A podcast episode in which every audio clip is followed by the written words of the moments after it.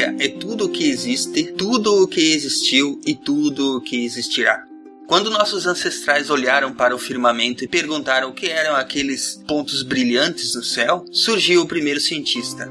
Quando o primeiro hominídeo viu o fogo e pensou o que ele poderia fazer com aquilo, testando várias coisas se queimavam ou não, nasceu o primeiro experimentalista. Daí, foi um curto espaço de tempo até mandarmos o homem à lua. Foi-se o tempo em que a ciência era passatempo de ricos endinheirados. Era preciso divulgá-la. Era preciso que outras pessoas tivessem acesso àquele saber. O conhecimento desceu do Olimpo e foi trazido aos homens através de divulgadores. Hoje, não apenas cientistas divulgam a ciência, mas muitos homens, mulheres e até crianças compartilham um pouco do que sabem. E a moderna tecnologia de informação facilitou em muito essa transmissão de saber. Estamos na era da informação. Só precisamos que esta informação seja transformada em conhecimento. Portanto, a figura do divulgador científico é de extrema importância. Ou será que não?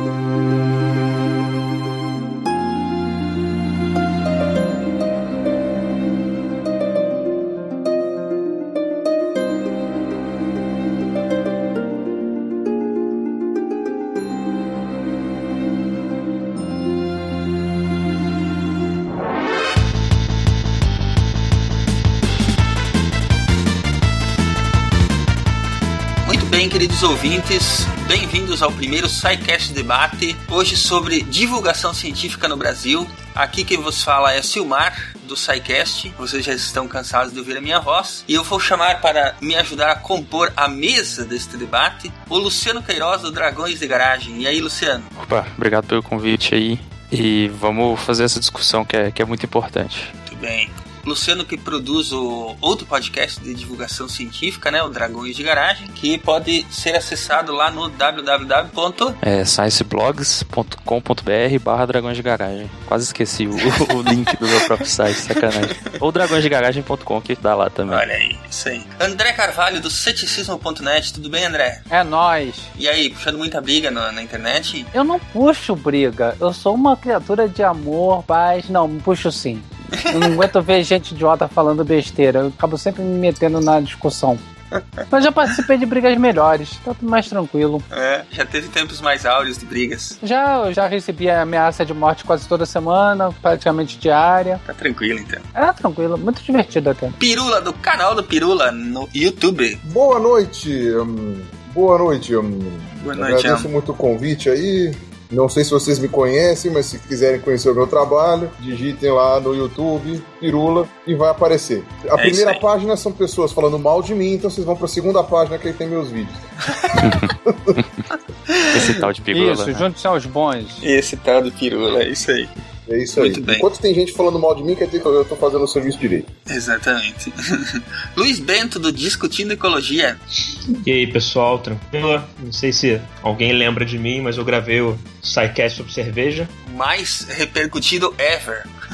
Eu costumo dizer que qualquer um que faça faculdade de química e não vá pro laboratório para fazer algum tipo de bebida não fez uma boa faculdade.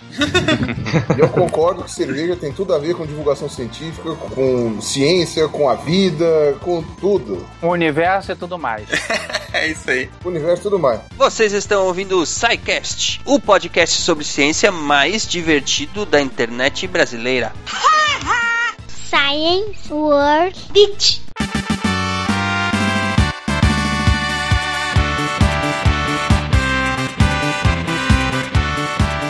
Muito bem, ouvintes do SciCast, bem-vindos à diretoria, à sessão de recadinhos do SciCast. Cá comigo está o... Marcelo Guaxinim. Este aqui é Silmar e vamos aos nossos recados. Mas primeiro de tudo, Marcelo, fala pra eles como é que eles podem entrar em contato com o SciCast. Eles podem entrar em contato pelo facebook.com.br podcast ou então eles podem entrar pelo twitter.com.br Marcelo Guaxinim. Quê? Afina... É Marcelo Guaxinim o Twitter que eles podem conversar com a gente. Porque, afinal, quem segue estrela é Rei Mago, né? A gente sabe que isso não dá muito certo. É, se, tiver, se tiver alguém que use, né, a plus.google.com, é, SciCastBR, o negócio é tão estranho que nem tem o nosso nome oficial, ou mandar um e-mail para contato.scicast.com.br. Muito bem. E a melhor forma de enviar sua dúvida, crítica ou elogio é através do formulário de contatos do site. Procurem lá no menu Contatos. Então, Marcelo, o que que aconteceu na semana passada? Vocês foram na Campus Party. Mi, mi, mi, mi, mi.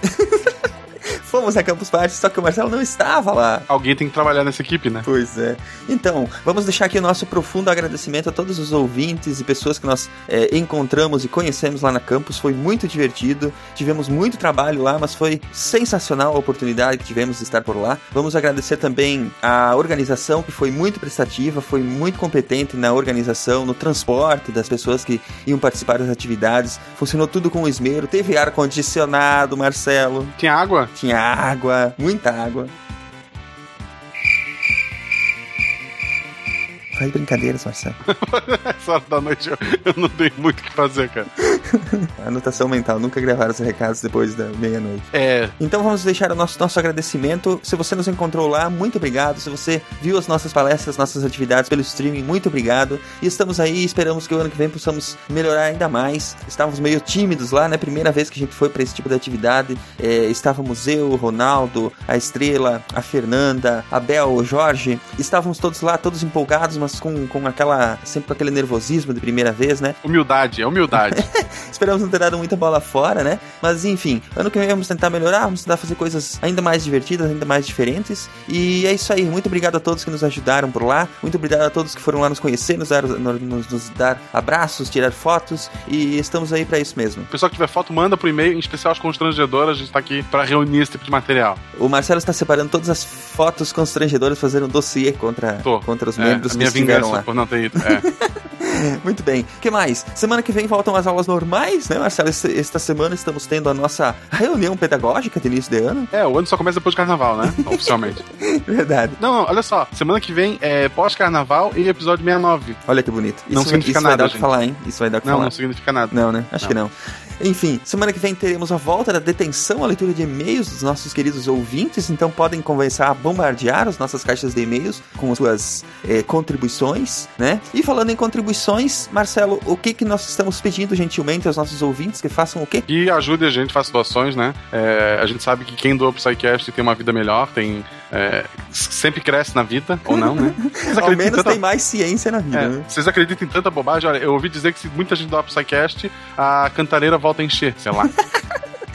Mas assim, a gente precisa pagar o servidor. Se você é de São Paulo, então doe ao SciCast que não vai faltar água. E se tu quiser que continue faltando água em São Paulo porque tu não gosta deles, doa também. Quem doar mais vence no final. Muito bom. Então é isso aí, vamos para o nosso debate, para a nossa pseudo reunião pedagógica com nossos amigos Pirula, Luciano, André e Luiz Bento. É isso aí então, né? Vamos lá então, Marcelo. Vamos. Quer dizer, eu não, porque eu não tô nesse episódio. É, viu? Bem feito. Então vamos ver, vamos ver quem vai ganhar essa semana na disputa de quem tem mais seguidores. Se vai ser o Marcelo, se vai a Estrela. Vocês continuem aí com o SciCast e nos vemos na semana que vem. Um grande abraço. Manda um beijo, um abraço pra esse povo, Marcelo. Pessoal, o carnaval tá aí. Vocês não precisam da camisinha, porque é melhor de vocês ficar em casa mesmo ver Netflix. Mas se sair, Se cuidem, se cuidem, galera.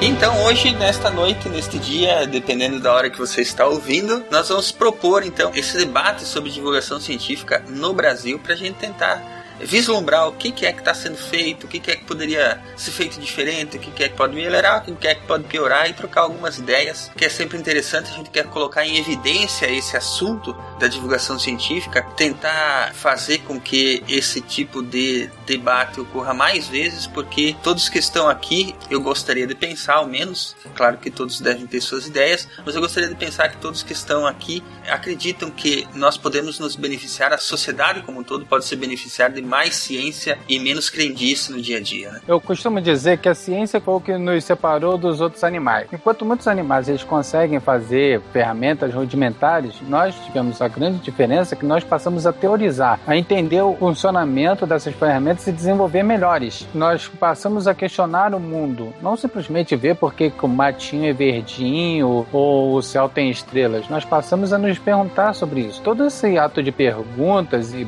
busca e curiosidade é a própria essência do pensamento científico. Eu não sei se eu iria tão longe assim de que a ciência é o que nos diferencia dos demais animais. né? Eu acho que tem mais coisas que nos diferenciam além da ciência. A ciência é obviamente uma delas, mas é óbvio que a sociedade como um todo se beneficia com mais ciência. O que eu tenho medo é que as pessoas não saibam digerir muito bem isso, porque como disse o Daniel Dennett uma vez, né? A ciência ela quebra um pouco o encanto que as pessoas querem, né? Ela gera outros encantos, que, a meu ver, são muito melhores, são muito mais, como se fala, consoladores para o mundo e tornam tudo muito mais bonito. Mas tem gente que não quer ouvir isso, né? Mas enfim, isso aí é papo pro resto do debate. Não vou queimar largado. Eu concordo em parte, né? Com os dois, é claro, né? Eu acho que a ciência realmente é muito importante, ainda mais, principalmente na época que a gente vive. Eu acho que talvez há alguns anos atrás a importância relativa era grande, mas não era tão absurdamente grande como é hoje. Que a gente depende de ciência no nosso dia a dia e nem percebe. Né? Então eu acho que como o debate hoje é divulgação científica, a melhor maneira de fazer com que as pessoas gostem de ciência, entendam a importância da ciência é mostrando que ela não vive sem ciência, ela não passa um dia sem ciência, uma hora sem ciência. Mesmo se ela vive no interior, na fazenda, em qualquer outro lugar, ela está envolta em ciência. Então a melhor maneira de você fazer com que as pessoas se interessem por ciência é mostrando que ela vive ciência sem saber. Né? Exatamente. Eu concordo. Às vezes eu vejo uns debates ou comentarista geral que a gente já não leva muito a sério, porque normalmente tem sempre um troll que aparece. E eu vi a questionamento: para que, que se investe em satélite? Normalmente, o tipo de pessoa que tem acesso à internet, tem um smartphone, usa GPS, usa celular, vê televisão e pergunta por que investir em satélite. É uma compreensão tão rasa do que é envolvido, tipo, satélite pedaço de metal que fica flutuando no espaço. Ele não consegue fazer o salto de raciocínio do que aquilo significa, qual a grande importância de você ter um satélite ou desenvolvimento do programa espacial ou qualquer outro tipo de empreendimento tecnológico que se faça. A maioria das pessoas tem uma visão muito restrita uh, das coisas. Ela acha que tudo que ela tem em casa funciona por si só. Não há uma tecnologia que vai se encadeando, como eu digo, como uma grande corrente cheia de É elos. difícil de abrir a cabeça das pessoas para um pouco de pensamento crítico, né? Pensamento para ver além do que tá ao redor dela, em volta dela, né? Eu chamo isso geralmente, é, eu tenho o meu termo para isso, é de pasteurização do cotidiano. Em geral, principalmente a urbanização fez isso. Né?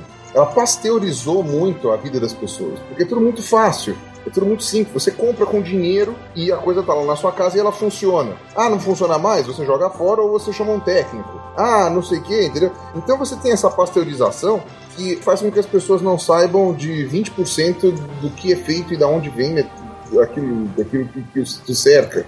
Eu não sei, eu acho que isso daí se aplica a tudo, inclusive nem só a tecnologia, né? É verdade. A tecnologia, se aplica a alimentação, as pessoas não sabem de onde vem a comida delas, não sabem do que é feita a comida delas. As pessoas não sabem de onde vem a energia que elas usam no dia a dia da casa delas. Elas acham que vem do interruptor, que vem da tomada. De onde vem a água, que quando abre a torneira, e aí todo mundo, agora que tá Não faz sem nem água, tá- ideia do porquê que se deve economizar água, né? não faz a menor ideia. A menor ideia. Não tem uma questão de causa-consequência, né? Exatamente. E aí, o único jeito que você tem de acordar as pessoas pra isso é ficar cutucando elas. Eu não conheço outra maneira que você tem. É, Esse é um dos papéis do divulgador, né? Less than half of all American adults understand that the Earth orbits the Sun yearly.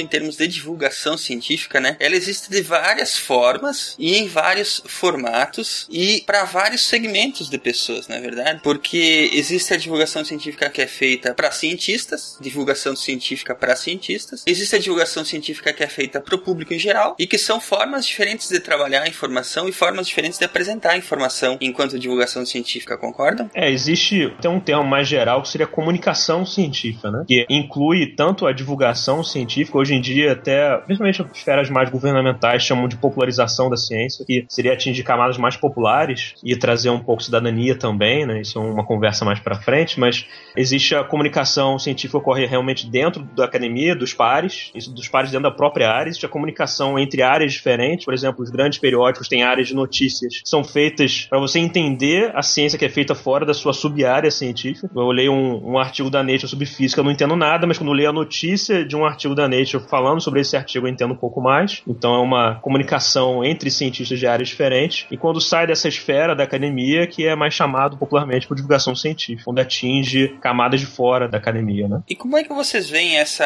é, Já entrando no nosso primeiro questionamento aí do debate, como é que vocês veem essa divulgação científica para as massas, para a população em geral? No nosso caso, do Brasil, o brasileiro médio odeia ciência. E por que, que se faz divulgação científica afinal? E nós precisamos realmente fazer essa divulgação científica para as massas? Tentar criar gosto pela ciência na população? Olha, eu acredito firmemente nisso. O brasileiro médio, ele não gosta de ciência. Por um motivo bem simples. Você não consegue gostar de algo que você não entende. E a maioria não entende. Fica uma... muito má divulgação. Isso, por mais que a gente se esforce, mas não adianta. Os grandes veículos de informação, jornais, rádio e televisão. O cara tá morando lá em Pirapozinho do Oeste, lá do interior do Amazonas, ele pelo menos tem um rádio ou uma TV em preto e branco. E ele não tem acesso a tudo. Então ele acaba não se importando. Quando muitas das vezes uma divulgação científica irá afetar a vida dele, em termos de saúde, por exemplo. Então acaba uma visão que a ciência tem que ser algo complicado. Não é uma boa divulgação, algo que fale claro, simples. Muitas das pessoas não têm acesso à internet. Ou quando tem acesso à internet, não sabem onde buscar informação. A pessoa usa mais redes sociais e mas como ele usa essa rede social? Eu não sei quanto a vocês, mas eu acho que a boa divulgação científica para a população, ela não está ligada a divulgar os conceitos da ciência em si, mas em desmistificar as coisas que muitas vezes permeiam o imaginário popular, né? Vamos pegar um exemplo clássico. Sempre chove em finados. Enquanto que se a pessoa entende como é que ocorrem os processos de formação de chuva e outras coisas, ou mesmo até os processos estatísticos para medir isso, ela vai saber que aplicando raciocínio e razão àquele questionamento ou àquela afirmação, é possível chegar a conclusões diferentes. E ela não precisa acreditar em tradições que não têm comprovação ou em coisas que ela escuta e que não tem comprovação. Ela não precisa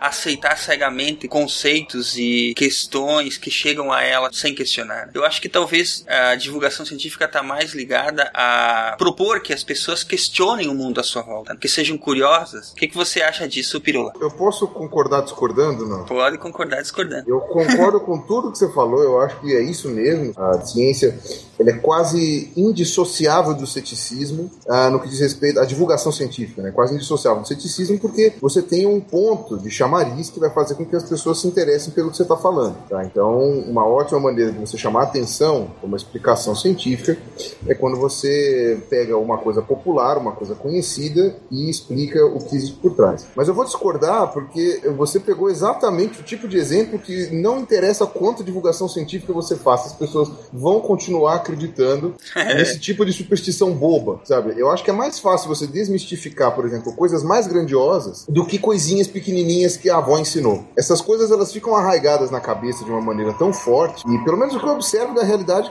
que me cerca, né? Pode ser que eh, outras pessoas observem diferente, mas o que eu vejo é que as pessoas elas são muito apegadas a essas tradições eh, de superstiçãozinha, de não pode virar o chinelo para baixo, não matar mãe, sabe? E que não pode. É, que Quebrar não- espelho das sete anos de azar. é, umas coisas assim. E fica aquele negócio de que não pode chutar macumba, sabe? Não sei, tipo, ah, eu não acredito, mas na dúvida, né? Eu vou virar o chinelo.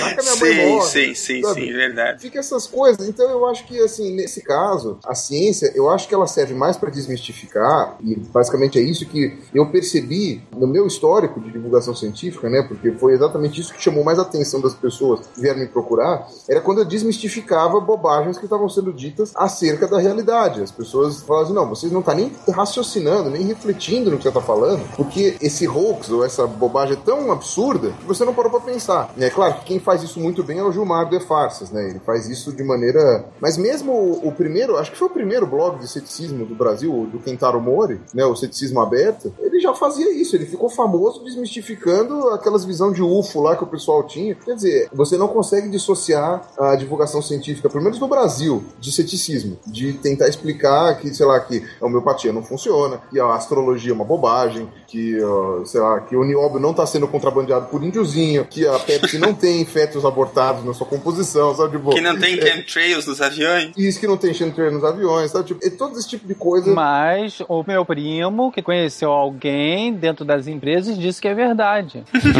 O fato é que a gente tem uma batalha em glória contra a crendice, a superstição e a pseudociência, né? É como eu digo, as pessoas querem acreditar naquilo. É, e na verdade não é nem que a- eu, assim, eu tenho lá. Eu acho que não é nem que a pessoa quer acreditar, ela não quer ser contrariada. É mais cômodo, né? É, muito mais cômodo. O que, que tu acha disso, hein, Luciano? Eu concordo um pouco com o que o Piguga falou também. Tipo, essas questões de pseudocientíficas e de ceticismo, ser cético em relação a alguma coisa. Eu acho mais apelativo pra gente poder tratar sobre um assunto científico, mas às vezes você falar de um assunto científico sem ter esse apelo, só por falar, pelo alvo, ter interesse nisso, acho que também é válido, né? Sim, também é válido. É meio que o- a gente já comentou, pregar pro convertido, mas a gente tem que manter o convertido junto também, né? Acho que os dois são válidos. São Deixa válidos eu duas fazer formas. uma observação. As pessoas interpretam o cientificismo como uma coisa tão ruim, uma coisa tão negativa, uma forma que as pessoas veem. Eu noto quando as pessoas querem às vezes me ofender, me chama de cético. Por algum motivo, elas acham que isso é um xingamento. Eu te ofenderia se chamasse cético do clima. Eles cagaram no ceticismo pra sempre. Eu acho que tem que mudar essa palavra, cara. Então, negacionistas, bom, chama o que quiser, eu chamo de idiotas, mas deixa pra lá. então, o ceticismo é o ato, basicamente, de você se perguntar aquilo, você não aceitar algo passivamente. E a melhor ferramenta é a ciência. A ciência que é o conhecimento acumulado por séculos e mais séculos ao longo da história da humanidade. Então, é um conhecimento que já tem. É o mesmo ceticismo se eu virar assim, se eu colocar um quilo de sal no feijão, ele vai dar uma comida gostosa. Ninguém vai acreditar nisso, mas a pessoa não vai se dizer cética com isso, porque o ceticismo é uma coisa feia. Ainda há esse tipo de senso comum, esse tipo de pensamento onde liga, ou quando ligam de é, ceticismo é ateísmo. Uma coisa não tem nada a ver com outra. Exatamente. Apesar de que, né, dificilmente um cético foge do ateísmo, né? Não, mas ceticismo com relação a quê? O testemunho de Jeová é cético com relação ao dogma da Santíssima Trindade, e nem por isso ele é É, ateu. assim, eu vejo o cético, é, apesar que, é, como foi falado aí, a palavra ficou descaracterizada, né? Vamos dizer que a pessoa tem que ser questionadora do mundo que está ao seu redor e obedecer aos princípios básicos do método científico, enquanto relação dela com o dia a dia. Eu vou lembrar vocês aqui de umas palavras que eu gosto sempre de, de carregar comigo, ó. Vocês já vão saber de quem que eu tô falando. E já vai ler a Bíblia já. Não. Testar ideias através de experiências e observações. Continuar a desenvolver aquelas que passarem nos testes e rejeitar as que fracassarem. Seguir as pistas onde quer que as evidências o levem e questionar tudo. Vocês sabem de onde que vem isso, né? Vem da série Cosmos. E da Graça Dyson. Exatamente. E isso aí, pra mim, é o que reflete com perfeição o pensamento científico, o pensamento do SET, caso vocês queiram encaixar aí. E pra mim, é esse tipo de base, esse tipo de questionamento que a gente deveria tentar passar pras pessoas, para que elas usem no dia a dia. para que as pessoas não sejam enganadas por pseudociência, por por ideologias. Mas isso tem que tomar muito cuidado, porque eu já ouvi muito isso daí na moeda oposta. Tá? E aí eu tô falando assim, eu não tô discordando do que você tá falando, eu tô falando que tem que ter cuidado ao falar isso daí do ceticismo para as pessoas, porque as pessoas não sabem distinguir qual é uma boa ferramenta para avaliar se algo é crível ou não, entendeu? Elas ainda têm essa dificuldade. Então, ao mesmo tempo que você chega, por exemplo, fala para a pessoa, questione tudo, questione tudo, porque é importante você questionar, e é verdade. Mas aí, qual é a ferramenta que você vai dar para ela, para ela saber o que que dá para acreditar ou não? Sim, porque ele está falando aqui, né, de questionar tudo, mas no sentido de colocar as coisas à prova, né? Sabe quem é o grupo de pessoas que eu mais ouvi na minha vida falando questione tudo? Criacionista. Eles falam questione tudo. Eles falam dessa teoria da evolução, mas isso daí é tudo uma lorota. Menos a teoria do criacionismo. Entendeu? Exatamente. Não, é, mas é que o pessoal do design inteligente, por exemplo, eles já não falam qual criacionismo que eles defendem. Então, tipo, eles ficam meio etéreos. Eles falam só pra criticar a evolução. Então, quer dizer, se você chega e fala assim pra pessoa, seja cética, questione tudo, e a pessoa vai pegar. É a preciso aprofundar esse pensamento, né? Exatamente, você precisa falar, questione tudo e pense. Aí, eu gosto muito daquele texto do Richard Dawkins que ele fez para a filha dele quando ela tinha 10 anos, que ele falou: Boas e más razões para crer. É um texto muito bonito, tá? Eu ainda acho que ele pegou um pouco pesado, talvez fazendo isso para a filha dele de 10 anos, mas tudo bem. Ele não escreveu isso pra filha dele de 10 anos. Isso ele jogou essa conversa. ah, até eu achei que foi. Eu, eu acreditei nisso. Eu, sinceramente, não. Ele não tem filha. Tá vendo? Eu não questionei, É, eu eu nunca acho que ele questionei tem esta verdade. Eu nunca questionei esta verdade. Eu estou com raiva de você. Fora, você está me ofendendo. Então, mas é, independente se ele escreveu para menino ou não, Não, enfim. o texto é muito bom porque ele fala quais são as boas e más razões para crer. Então ele fala: você tem que questionar tudo, mas você tem que passar pelo crivo de três coisas. Que aí ele falava: é, evidência, simplicidade. Ah, não vou lembrar qual é o terceiro que ele falava, mas enfim. Aquilo que você tem boas razões para acreditar, porque você tem boas evidências. Depois, além das evidências, tem que ver. Às vezes você tem mais de uma ideia conflitante. Qual é a mais simples, né? A hipótese mais simples, ensina um pouco na vala de Ockham. E depois ele tem a terceira coisa que é. Ai, tinha é o terceiro motivo. Mas é, é muito bonito esse texto porque ele fala isso. Ele fala exatamente isso. Questione tudo. Mas se você vai questionar tudo, você vai ficar vazio. Você vai começar a duvidar de tudo, você vai ficar paranoico. Então, no que eu posso acreditar? É, mas assim, eu acho que exatamente cabe fazer a distinção desse questionar tudo no sentido de pôr os fatos e as evidências à prova, entendeu? Isso é uma ferramenta da ciência. É um experimento que é feito para comprovar alguma coisa. Ele tem que ser colocado em questionamento, ele tem que ser colocado à prova, tem que ser refeito várias vezes para ver se aqueles resultados são confiáveis, entende? Eu acho que o questionar tudo é nesse sentido. É, mas olha só, vocês só estão dando uma derrapada num ponto. Que vocês pegaram a citação do Tyson da parte de questionar tudo, mas esqueceram uma outra parte que vai assim: vá aonde as evidências lhe levem. Ou seja, você está coletando evidências, coletando provas, coletando informações. Você não está simplesmente sentado com a mão no queixo, dizendo assim: não acredito em nada. Isso não é ceticismo, isso não é descrença, isso é ignorância. Você está se recusando. É teimosia. a- É teimosia isso. teimosia. Uma coletânea de todos os defeitos que o ser humano pode ter: arrogância, teimosia, é, prepotência de achar que não há evidência, de não querer buscar. Pula, preguiça, ira. Isso. É pecado, tá vendo? E no final, uma grande luxúria, porque é uma grande sacanagem, né? It's it's not that um, pseudoscience and superstition and uh, New Age so-called beliefs and uh, fundamentalist zealotry are something new. They've been with us for as long as we've been we've been human, but we live in an age based on science and technology with formidable technological powers. And if we don't understand it, by we I mean the general public, if it's something that, oh, I'm not good at that, I don't know anything about it, then who is making all the decisions about science and technology that uh, are going to determine what kind of future our children live in?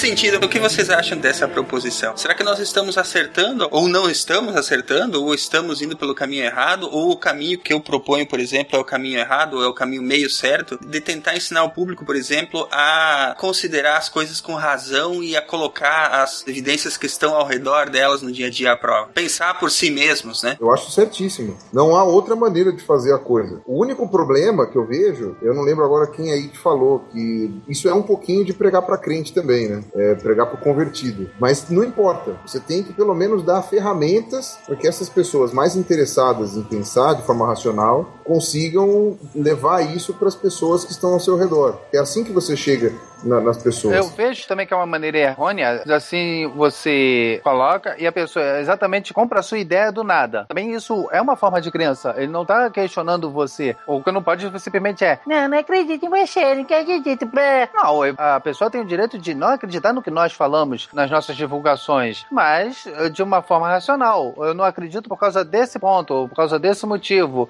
porque eu vi, porque eu li a respeito de uma coisa com um ponto que contradiz o seu. Aí é uma forma de raciocínio. Aí é uma forma saudável. de- Sim, exatamente. Eu acho que enquanto a gente tá por esse caminho em que a gente expõe os fatos, expõe os argumentos e não se considera dono da verdade a ponto de não aceitar argumentos contrários e consegue mostrar para as pessoas com quem a gente tá conversando que essa é uma boa atitude, é estar aberto também a outros questionamentos e a outros fatos e a outras evidências, é dessa forma que se faz a ciência, dessa forma que se tem um pensamento lógico e racional na vida. É só completando, eu acho que a gente tem que fugir de dois grandes problemas em relação a falar sobre ciência, tentar convencer os outros que ciência é importante. O primeiro é não usar do mesmo argumento de autoridade, de que ciência é a resposta para tudo e que está sempre certa, que não tem erro, porque no primeiro erro, no primeiro problema, no primeiro cientista que falsifica um gráfico, na primeira queda, as pessoas vão falar aí, ó, cientista também erra, então tá tudo errado. E foi muito o que aconteceu no caso de aquecimento global, quando divulgaram e-mails que cientistas trocaram e que falaram, aí, ó, cientista tá combinando tudo, mesmo depois vendo que isso não era verdade, que eles estavam com certeza invadindo e-mails deles, estavam tratando de e-mails pessoais, mas só ter jogado isso para cima já foi considerado como, olha, a ciência erra também, são pessoas e fazem coisas erradas. Quando a gente bota a autoridade em primeiro lugar, acontece isso. É quase impossível ter uma conversa com criacionistas sem que eles enfiem a porcaria do homem de Piltdown lá no meio. Sempre vão falar, ah, tá vendo? Mas a ciência falsificou. Há 150 anos atrás, que a ciência falsificou, né? A ciência caiu numa lorota. Não, mas aí é que tá. Eu acho que nesses casos, tá, é uma boa estratégia exatamente assumir, e nós sabemos que é assim que funciona. A ciência se autocorrige. Ela erra o tempo todo e ela se corrige o tempo todo. E é por isso que se questiona o tempo todo os resultados. Um cientista questiona o outro, uma pessoa questiona a outra, e assim vai se construindo o conhecimento com base em analisar evidências e onde as evidências levam esses experimentos. Hum, Por exemplo, que o Pirula acabou de mencionar do homem de Piltdown. Ele ficou tanto tempo com isso porque os descobridores, entre aspas, eles se recusavam que os cientistas tivessem acesso ao material para estudar. Ou seja, não havia ciência ali. Não, teve uma cagada assim. O professor Woodward, que foi o cara, inclusive alguns dos materiais que eu trabalho foi ele que escreveu. O professor Woodward, ele ficou muito feliz com isso, ele caiu no conto desses golpistas e ele aceitou e publicou o material. Tá? Esse material foi publicado. Obviamente que em pouco tempo ele percebeu que ele tinha sido enganado. Só que aí ele ficou com tanta vergonha de ter sido enganado que ele sustentou essa mentira, ou pelo menos omitiu que era mentira, até o dia que ele morreu. No dia que ele morreu, no leito de morte, ele falou: É, eu sabia que era mentira o tempo todo, mas eu fiquei com vergonha de assumir que eu tinha sido enganado por uma montagem tosca, mais podre que, que aqueles Photoshop de segunda, sabe? Uma montagem horrorosa, né? E ele foi enganado. Um dos grandes anatomistas, né, paleontólogos da época, ele foi enganado. Então, quer dizer, obviamente quem arquitetou isso não foi um cientista, mas o cientista foi enganado e o que matou o professor Woodward foi o orgulho dele, a vergonha de ter sido enganado, porque naquela época você ainda tinha muito aquela ideia do curador de um museu, do curador de uma coleção, como um, um sacerdote mesmo, né? era quase como um mestre da razão, era exatamente esse apelo à autoridade que foi dito agora há pouco. E a gente tem que lembrar que o apelo à autoridade, ao menos para quem está habituado a questionar o mundo ao seu redor, ele é uma das primeiras evidências que a gente usa para pôr por terra a pseudociência, né? Porque o apelo à autoridade vem antes do que os fatos, nesse caso. É, é claro que existem cientistas de todos os jeitos. né? Os cientistas também são humanos, né? Estão sujeitos a esse tipo de pressão, a esse tipo de sentimento e assim por diante. Mas cabe também falar para as pessoas que elas devem tomar cuidado com esse tipo de argumento, né? argumento vazio. E, às vezes, os cientistas eles são tão humanos, são tão frágeis ah, quanto qualquer pessoa, como o caso de Percival Lowell. Ele queria tanto encontrar algum vestígio de civilização em Marte, ele, com o trabalho de Giovanni Schiaparelli, ele leu a palavra canale e traduziu para o equivalente a canais, de, como braço de rio, seria canals. Naquele caso, a cabeça dele que criou as linhas, né? Não tava vendo nada lá. Não, tinha as linhas, mas ele interpretou como se fossem canais feitos por seres inteligentes. Ele queria tanto, e não era uma coisa que ele inventou por má fé. Ele simplesmente acreditou naquilo. E ele defendeu por muitos e muitos anos que aqueles canais eram realmente feitos por alguma inteligência extraterrestre. Bom, alguém gostaria de acrescentar alguma coisa antes da gente avançar? É, eu só eu tava falando que eu tinha comentado de dois grandes problemas, né? Sim. E o primeiro é o apelo à autoridade, quando a gente fala de que não, mas isso não é científico, não sei o que, acaba que isso pode ser usado também contra o, o nosso argumento. E o outro fato é que muitas vezes a pseudociência em geral, ou fatos que não são descritos e discutidos e publicados em revistas, são travestidos de ciência de forma muito fácil para tornar a discussão num patamar igualado, né? Em vez de você ficar discutindo ou só criticando a ciência dos outros, você pode falar, não, mas eu também faço ciência, olha aqui, eu publiquei em tal revista. Não é a revista que vocês publicam e é ali que sai ciência, então é bom de tomar cuidado para não apelar à autoridade máxima de que tem que ser científico, tem que ser publicado nas melhores revistas, só assim que é ciência, porque isso também pode ser utilizado de forma contrária, quando as pessoas travestem pseudociência de ciência para ganhar um patamar na discussão. Mas é porque aí a gente está falando também, o nível de ignorância da população, em geral, é muito grande.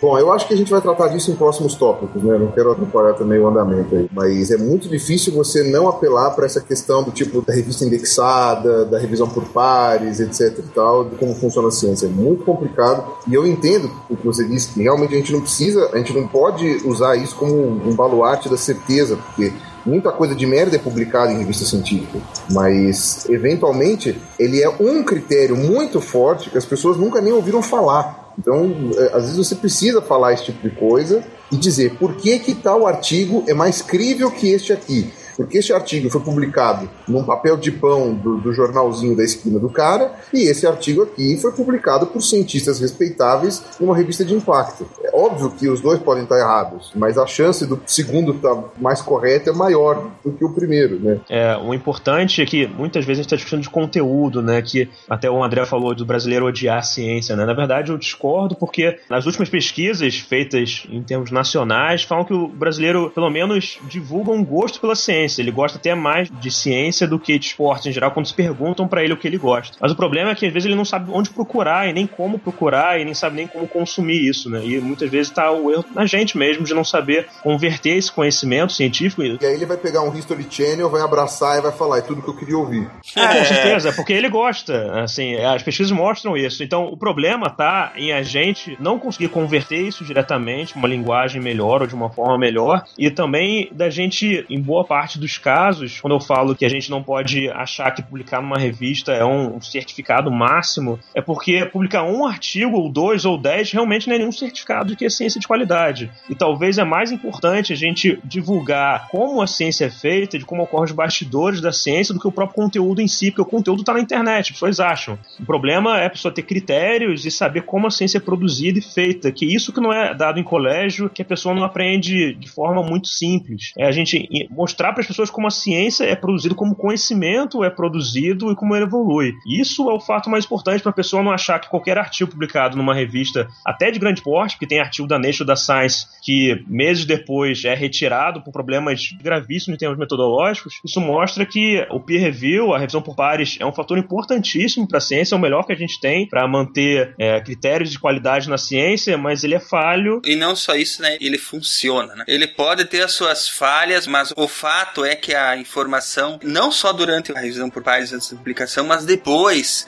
seja ele um experimento, ou seja ela uma pesquisa, e se ela for relevante para alguma indústria, ou para algum conhecimento, ou para alguma coisa que vai acarretar mudanças em algum lugar, esses experimentos e essas pesquisas elas vão ser refeitas por outras pessoas. Esses fatos vão ser questionados e se houver algum problema ali vai acabar sendo descoberto, porque é assim que a ciência funciona. Deixa eu só fazer duas observações.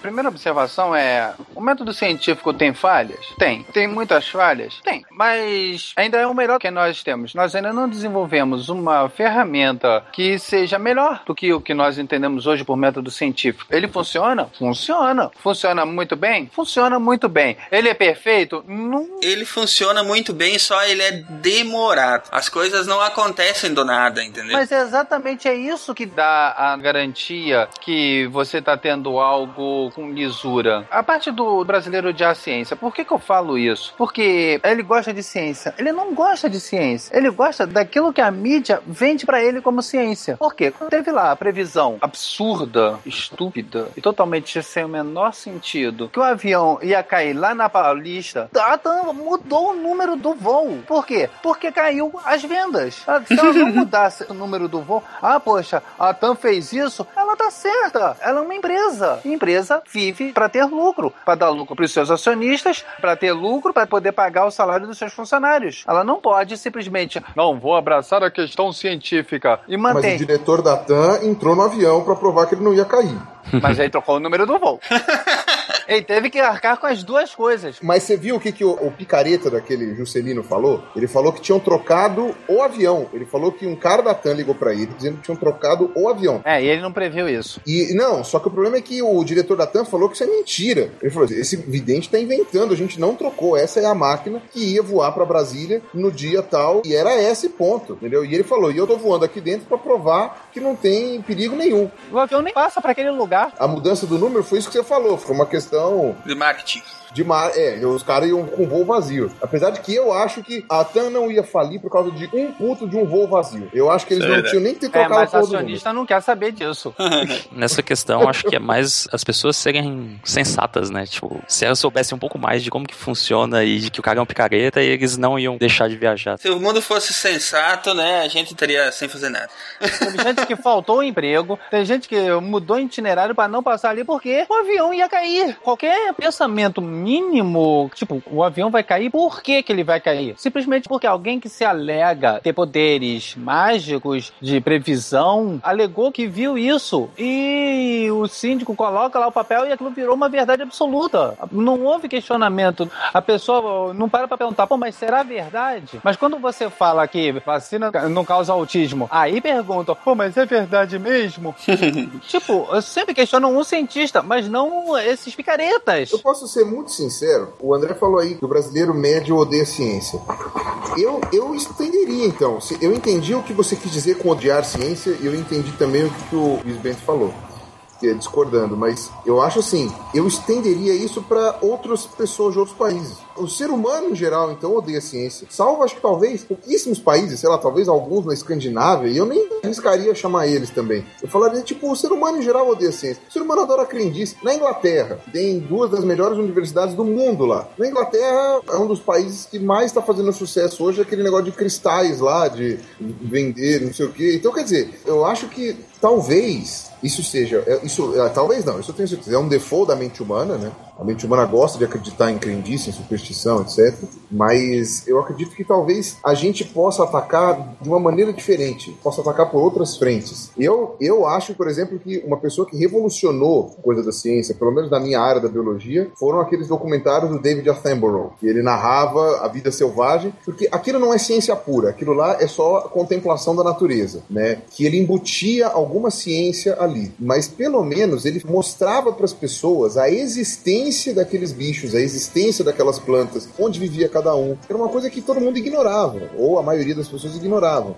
Depois que você já deu uma base para aquelas pessoas, aí sim você pode começar a, por exemplo, colocar valores sobre evolução, sobre preservação, sobre ecossistema. É que nem fala, você não tem como modelar uma estátua se você tem um centímetro cúbico de massinha. Você tem que criar massinha primeiro, você tem que colocar massinha na cabeça da pessoa e aí você consegue modelar para ela mesma pensar e falar: ah, agora entendi, ah, faz sentido. Puxa, que legal, nossa, que genial, ah, agora sou cientista também, entendeu? Você tem que.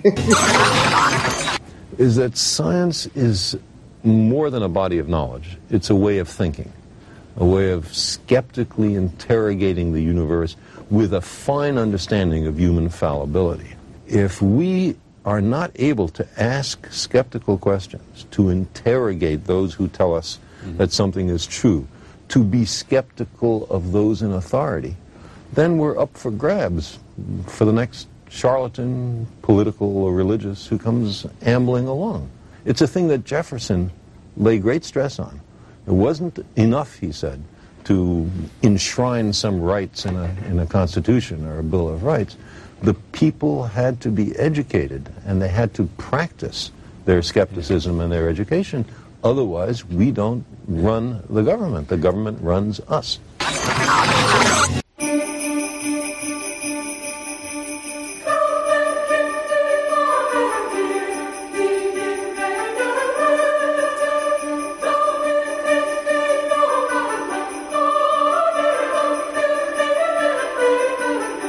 Então, complementando o Pirula, levantando um pouco o que o Luciano comentou, né, de falta de sensatez, né? Eu quero levantar a bola. Eu sei que eu trabalho com divulgação científica hoje, até profissionalmente, né? Sei que é fácil defender de que o ensino de ciências ou divulgação científica vai realmente tirar essas pessoas do buraco negro, escuro, da falta de conhecimento e vai trazer essas pessoas a sensatez e a crítica, o pensamento crítico. Mas eu quero só jogar a pergunta pro alto para os outros debatedores comentarem. Será que realmente só o ensino de ciências no científica vão fazer as pessoas mais críticas? E eu boto para discussão, o Pirula falou da Inglaterra, né? E eu coloco os Estados Unidos em discussão, né? Será que o ensino de ciências dos Estados Unidos é tão fraco ao ponto de que nas pesquisas sobre criacionismo, aquecimento global, a opinião pública ser tão contrária à ciência, ao, ao pensamento científico em geral? A gente tem um dos países com as piores pesquisas em relação ao conhecimento de ciências, mas que tem uma boa educação, ensino ciências no colégio, tem escolas muito boas. Como é que a gente liga uma coisa a outra? Queria saber a opinião de vocês. A minha opinião é o seguinte: estuda pro colégio apenas para tirar a nota. Que nem eu vi uma reportagem há, há algum tempo sobre uh, criacionistas indo para a faculdade de biologia. Aí entrevistando eles assim: não, eu não acredito em nada disso. Eu só coloco na prova o que tá na matéria, mas eu pessoalmente não acredito em nada disso. Eu não sei o que, que o cara tá fazendo numa faculdade de biologia. Enfim, ele simplesmente ele participa do que se espera nas provas e exames e as médias não são tão altas assim,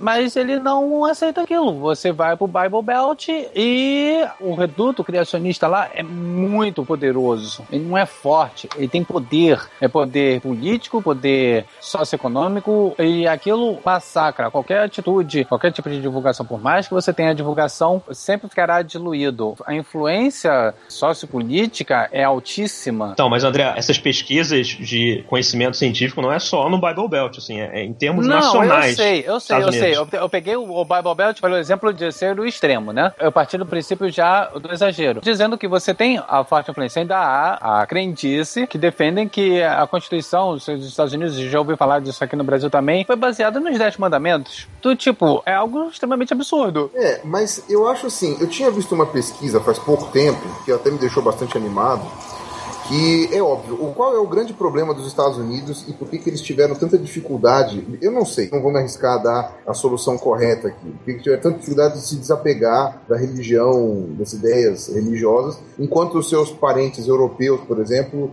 foi mais fácil. A gente não pode esquecer também que os Estados Unidos foi uma colônia, né? assim como o Brasil, né? foi explorado, teve a Guerra da Independência, tudo aquilo lá, e eles foram colonizados por, principalmente, aquelas pessoas que estavam fugindo da Europa da perseguição protestante, da perseguição da Igreja Católica contra os protestantes. Então eram pessoas que chegaram fugidas nos Estados Unidos e eles se agarraram demais às tradições que eles tinham. Então, você pega os Estados Unidos do século XVII, do século XVI, por exemplo, aquele pessoal que morava naquele lugar, e você ia pro meio da Suíça lá, no meio de uma aldeia calvinista, era a mesma coisa. É, agora, os pais fundadores dos Estados Unidos realmente eram pessoas muito mais esclarecidas, mas uh, os Estados Unidos foram colonizados e povoados por europeus protestantes e ainda por cima que tinham sofrido perseguição religiosa na Europa. Então, ficou uma coisa muito forte do ponto de vista tradicional ali. Agora, eu não sei se o que eu tô falando procede, assim, no sentido se esse é o motivo dos Estados Unidos, apesar de serem um país desenvolvido, ainda ser muito religioso. Mas eu acho que se aplica perfeitamente ao Biblical Belt aí que o André tava falando. Agora, uma coisa que eu vi que é muito otimista é que o índice de ceticismo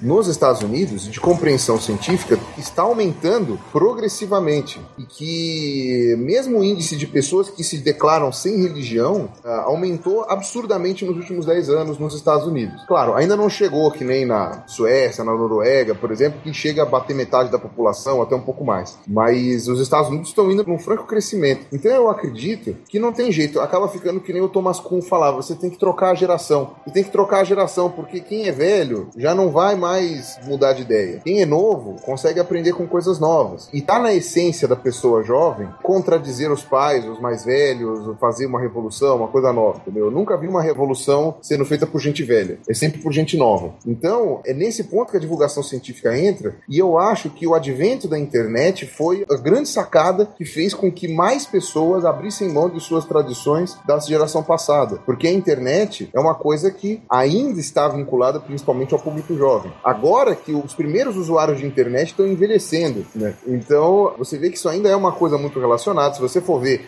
a probabilidade dos seus primos mais novos usarem internet é muito maior do que dos seus avós usarem. Então, quer dizer, é, ainda tem uma coisa relacionada com a novidade, com a juventude e com um acesso à informação que as pessoas mais velhas não têm. Eu acredito que boa parte do que acontece nos Estados Unidos é que ainda vai mudar muito com a troca de geração. Eu acredito, mas aí pode me chamar de otimista, né? Sei lá, não sei. Há muito tempo eu li uma entrevista do Humberto Eco que ele questionava o problema da informação, que ele dizia o seguinte, que o problema não é a informação. Informação você tem. O problema é você ter acesso a ela e você separar a informação que é construtiva do que é uma falsa informação ou um monte de bobagens, se podemos colocar assim. Que a ideia dele é que houvesse centros para onde uma espécie de lan house em que ajudasse os mais novos, através de professores, a ter acesso e separar o que é a informação, que nós temos muito, mas muito lixo ainda. E pagar limpar isso tudo é complicado. Bom, é, vamos tentar evoluir um pouquinho, senão a gente vai ficar só nessas ideias aí. Eu vou fazer uma pergunta pra vocês agora com, com medo, hein? Porque o único aqui que não é cientista sou eu.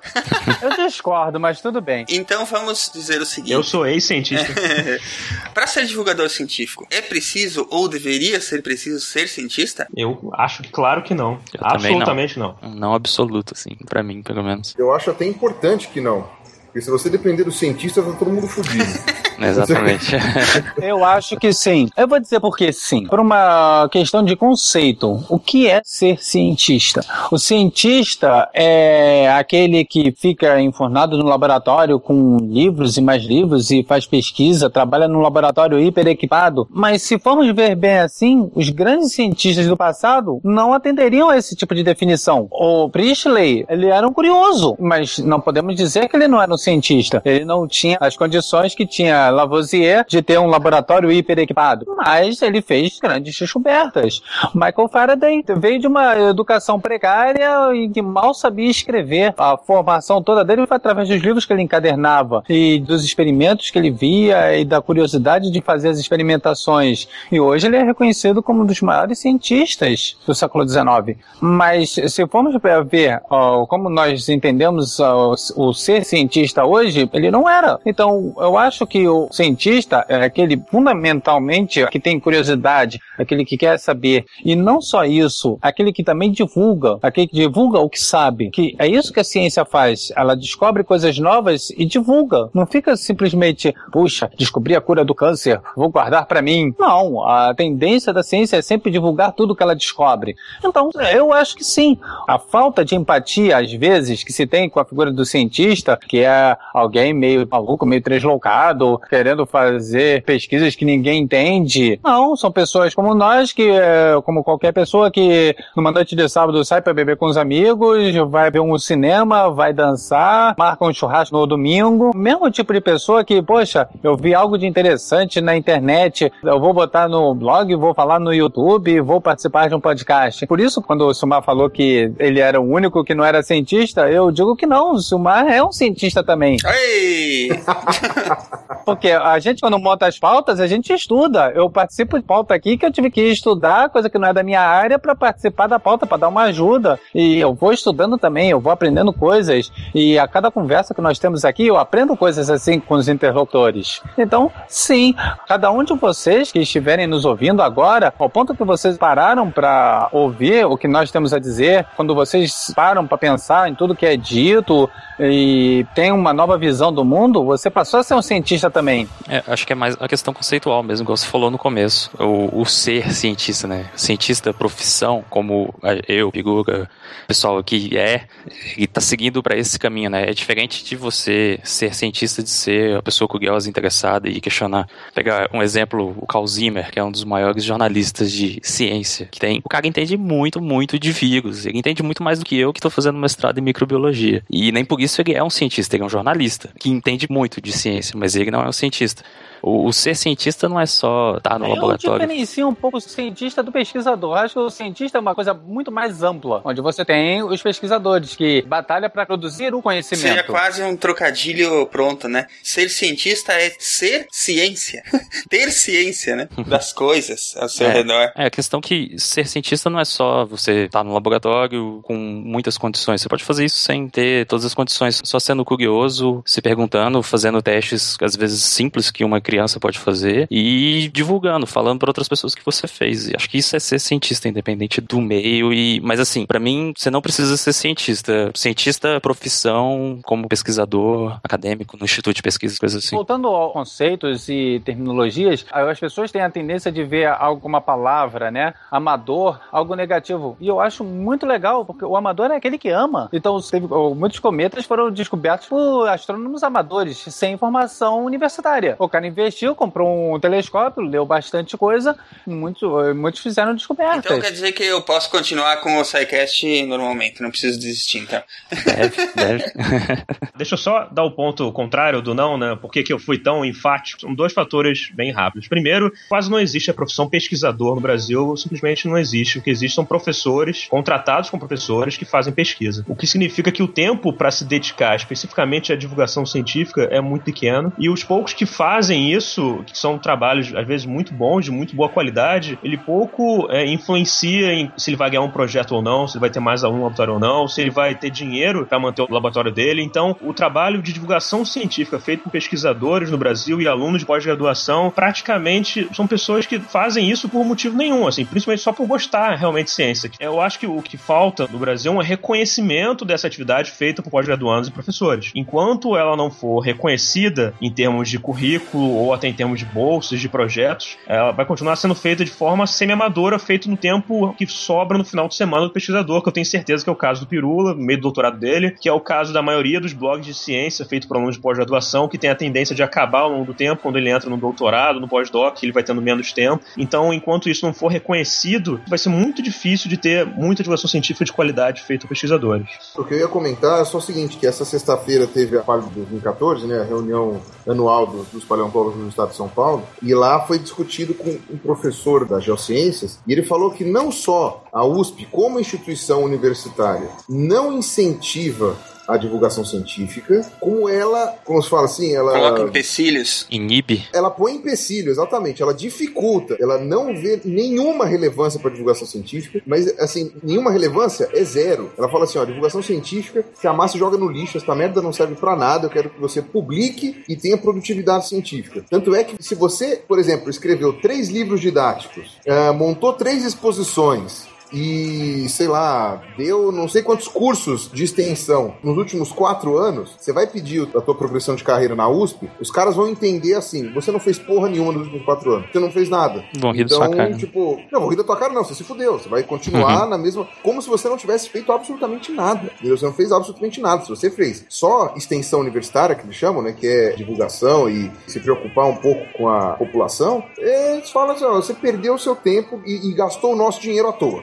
Então você não merece progredir sua carreira e para você aprender que você tem que publicar artigo e se enfurnar no laboratório, que é para isso que eu tô te pagando. É basicamente isso. Sim, então, é o que eu tava falando, né? O próprio sistema não, não ajuda você a fazer isso, que acaba pessoas que eu acho que nem todo cientista tem que fazer. Eu falei que era absolutamente contra a afirmação do Silmar, é que eu não acho que realmente precisa ser cientista. Não que ele não deva fazer, eu acho sim que ele deve fazer, mas que ele tem que ganhar alguma coisa com isso. Não dinheiro, mas pelo menos é, currículo, ele ganhar pontos em algum concurso, como Pirula. Ele, ele faz vídeos que atingem milhões de pessoas, isso fica valendo o currículo dele para entrar para uma vaga para professor. Por que não? É, isso é divulgação atingindo diretamente as pessoas. Isso tem que valer alguma coisa para ele o tempo que ele tá Eles nisso. falam o tempo inteiro que eu devo colocar, mas só que eu acho que isso daí não vai valer muita coisa não, não sei. É, você pode até colocar, depende, vale num desempate, mas não vale no critério, não vai contar pontos diretamente. Isso é muito triste, é chato, né? Mas eu acho que isso é importante de realmente ter mais incentivo, que aí sim os cientistas poderiam efetivamente fazer divulgação científica significativamente em quantidade. E um outro ponto importante, é importante pensar também no fato de que para você fazer divulgação científica de qualidade, hoje em dia, eu que trabalho em museu, mas pessoas que trabalham na internet, em, em jornais, você precisa de uma equipe multidisciplinar, que é muito importante, né?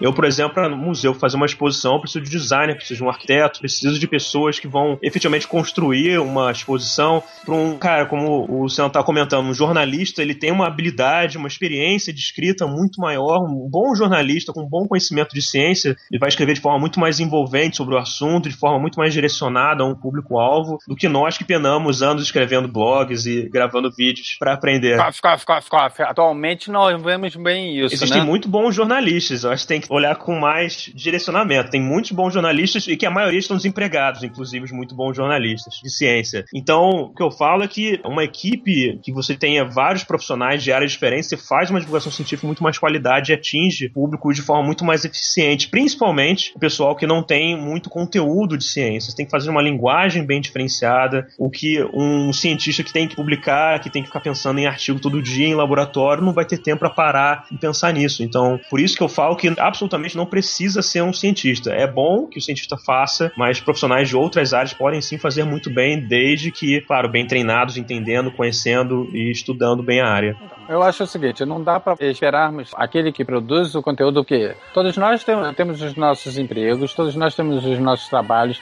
A gente às vezes se esforça para colocar o conteúdo. Para quem já trabalha com consciência, com todas as vicissitudes e dificuldades que tem aqui no Brasil, para produzir também é alta. E nem sempre o cara vai ter tempo e condição hábil de simplesmente atualizar um blog ou ficar no Twitter. Acho que poderia. Acho que poderia haver um pouco mais desse interesse. Mas é que também não é estímulo, né, André? Como o próprio Luiz Bento falou. É, não é reconhecido, porque é como a Pirula disse: você vai divulgar, você é um vagabundo, não trabalha. Mas aí é que tá, não há esse estímulo nem por parte dos empregadores, sejam universidades, museus e tal. E como foi falado, não precisa ser dinheiro entendeu? Mas a parte de divulgar a ciência deveria ser parte da função de um pesquisador e de um cientista. Outro dia eu estava questionando uma coisa. Você tem as universidades, as universidades federais, já que elas têm o critério de excelência. Por que, que você não tem os departamentos, seja física, química, matemática, enfim, trabalhar com o pessoal que é da parte de comunicação e juntos trabalharem a divulgação? Não é tão complicado. Os alunos de divulgação vão ter que ter uma aula nesse sentido, de usar linguagens, de conversar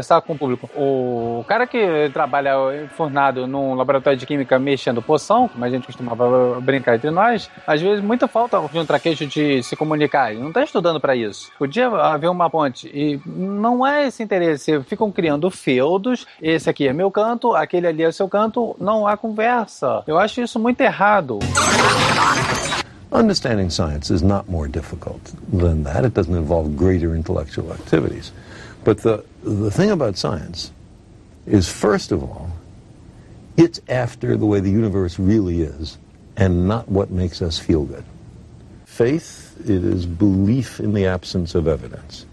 Now, I don't propose to tell anybody what to believe, but for me, believing when there's no compelling evidence is a mistake. The idea is to withhold belief until there is compelling evidence.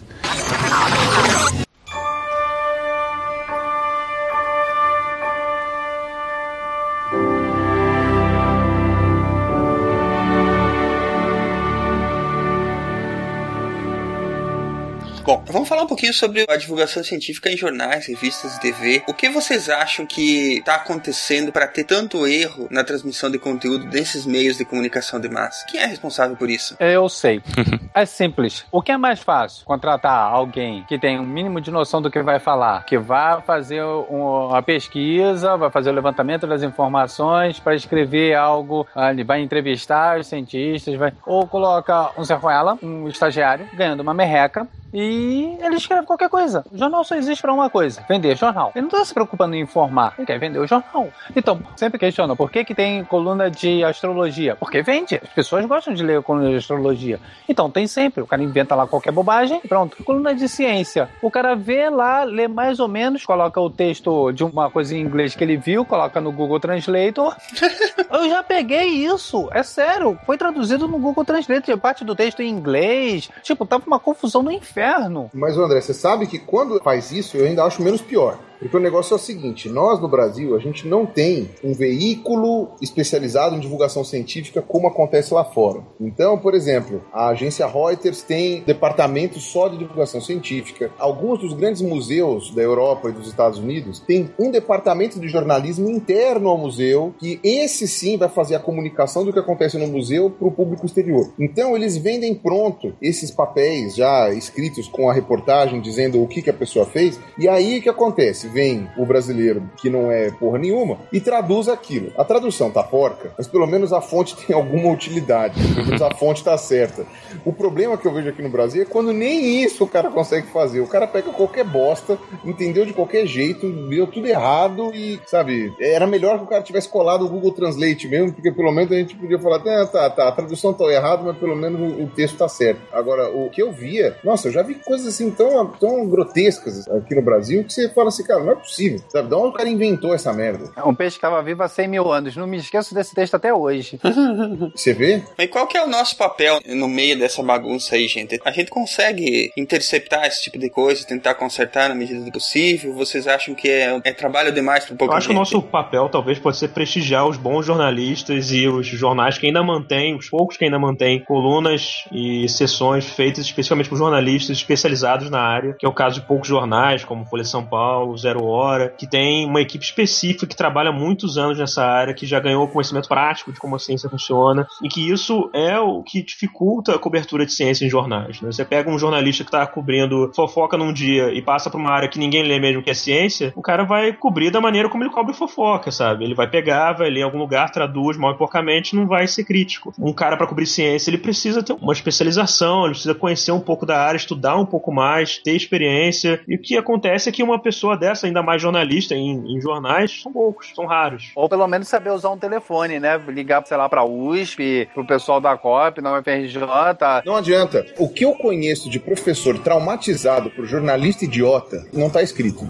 E eu percebi essa dificuldade, por exemplo, quando eu quis gravar o meu documentário do aquecimento global e quando eu agora estou tentando fazer um outro documentário lá na Geociências, que eu percebo a dificuldade que às vezes é para tentar falar com o professor. Porque você liga a câmera na frente dele, ele acha que você vai roubar a alma dele. entendeu? Mas não porque ele não gosta, porque ele é supersticioso, mas porque as últimas experiências que ele teve com jornalistas foram traumáticas, a ponto dele falar uma coisa com clareza pro jornalista, com clareza, explicar direitinho, não sei o quê, e o jornalista conseguir dar a entender de que ele falou o contrário. E aí, aquela coisa, como é uma coluna que nenhum filho da puta vai ler, não interessa se lá tá escrito que o professor fulano de tal falou que, sei lá, o vulcão explodiu e por isso, não sei, a, a Terra anoiteceu, X. Pro povo em geral, não interessa que tá escrito lá que o professor falou isso. Foi o caso daquelas pirâmides flutuantes. Isso. Agora, para aquele professor que vai ler aquela reportagem, para as pessoas que conhecem ele, para as pessoas que são do círculo de convivência dele, de amizade dele, os alunos dele, que sabem quem ele é e vão ler aquela bosta escrita, até ele conseguir convencer todo mundo de que ele falou exatamente o contrário do que aquele filho da puta daquele jornalista publicou, entendeu? Pronto. Aí é muito mais fácil para eles determinar, eu não falo mais com jornalista. E aí não adianta nada o jornalista pegar o telefone e ligar, porque o cara já não confia mais. Porque tem muito jornalista de merda. E isso é uma coisa que eu briguei, inclusive, fui numa mesa redonda recentemente com uma moça muito simpática, muito legal. Não é que eu briguei com ela, é que ela me falou uma coisa que é um modus operandi de todas as revistas e jornais, e eu fiquei tão horrorizado com aquilo, que ela trabalha na revista Mente Cérebro, que é uma revista que, a meu ver, é bastante séria de divulgação científica. A mulher, pelo menos, se esforça bastante, ela é psiquiatra e tal, enfim. E ela falou que nos jornais que ela trabalhou, não existe, por exemplo, você devolver a entrevista para o entrevistado antes de publicar. Não existe isso. Tipo, você entrevistou o cara, entendeu o que você quis e vai publicar assim. E não é assim. Às vezes você entendeu errado, porque são áreas diferentes, são coisas que às vezes você não está especializado, você não sabe. E aí você entendeu errado e você publica mesmo tendo entendido errado.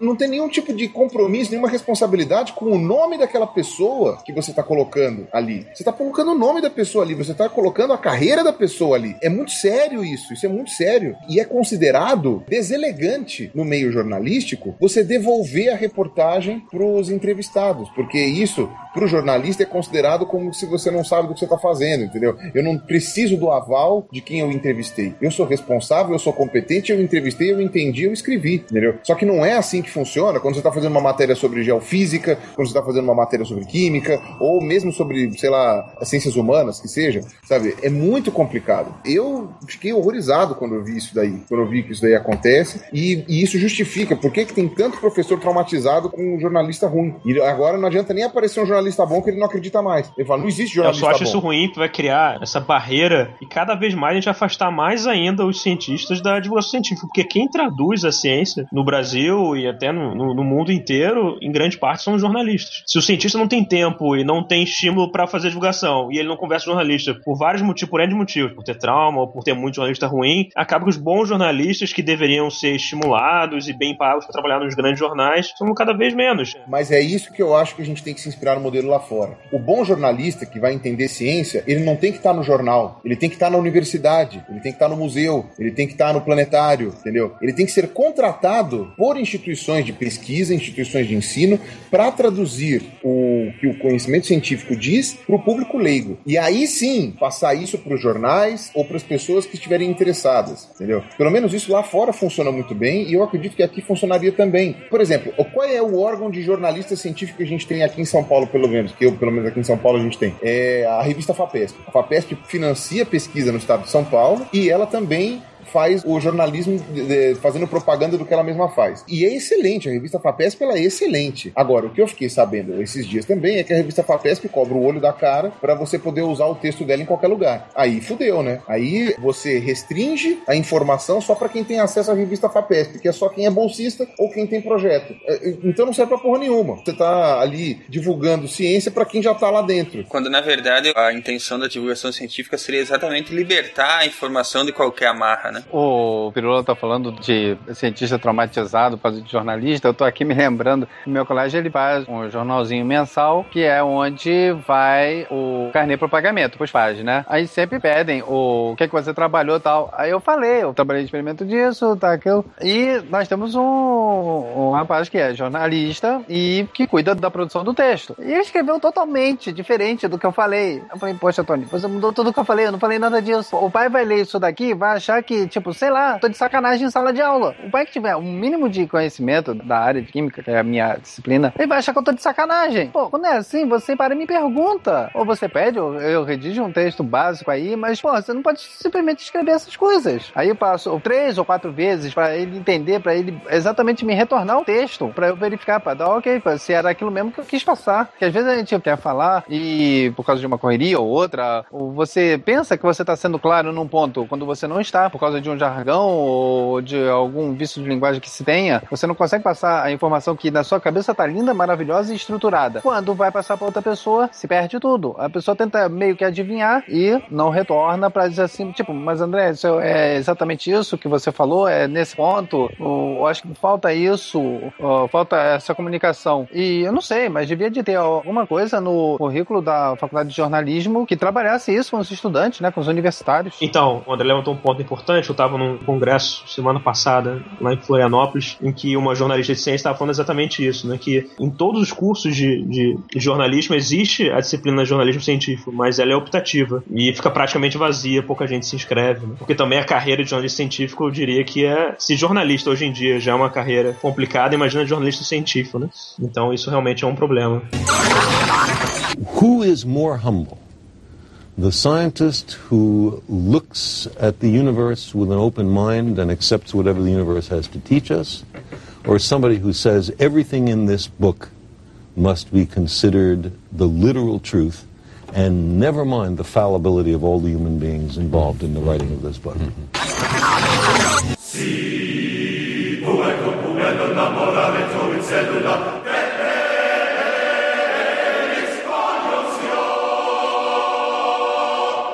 Indo adiante, divulgação em TV aberta e fechada. Existe alguma lei que determine um mínimo de programação educacional nas TVs? Tem. E aí, normalmente, chutam os programas lá para as 5 da manhã.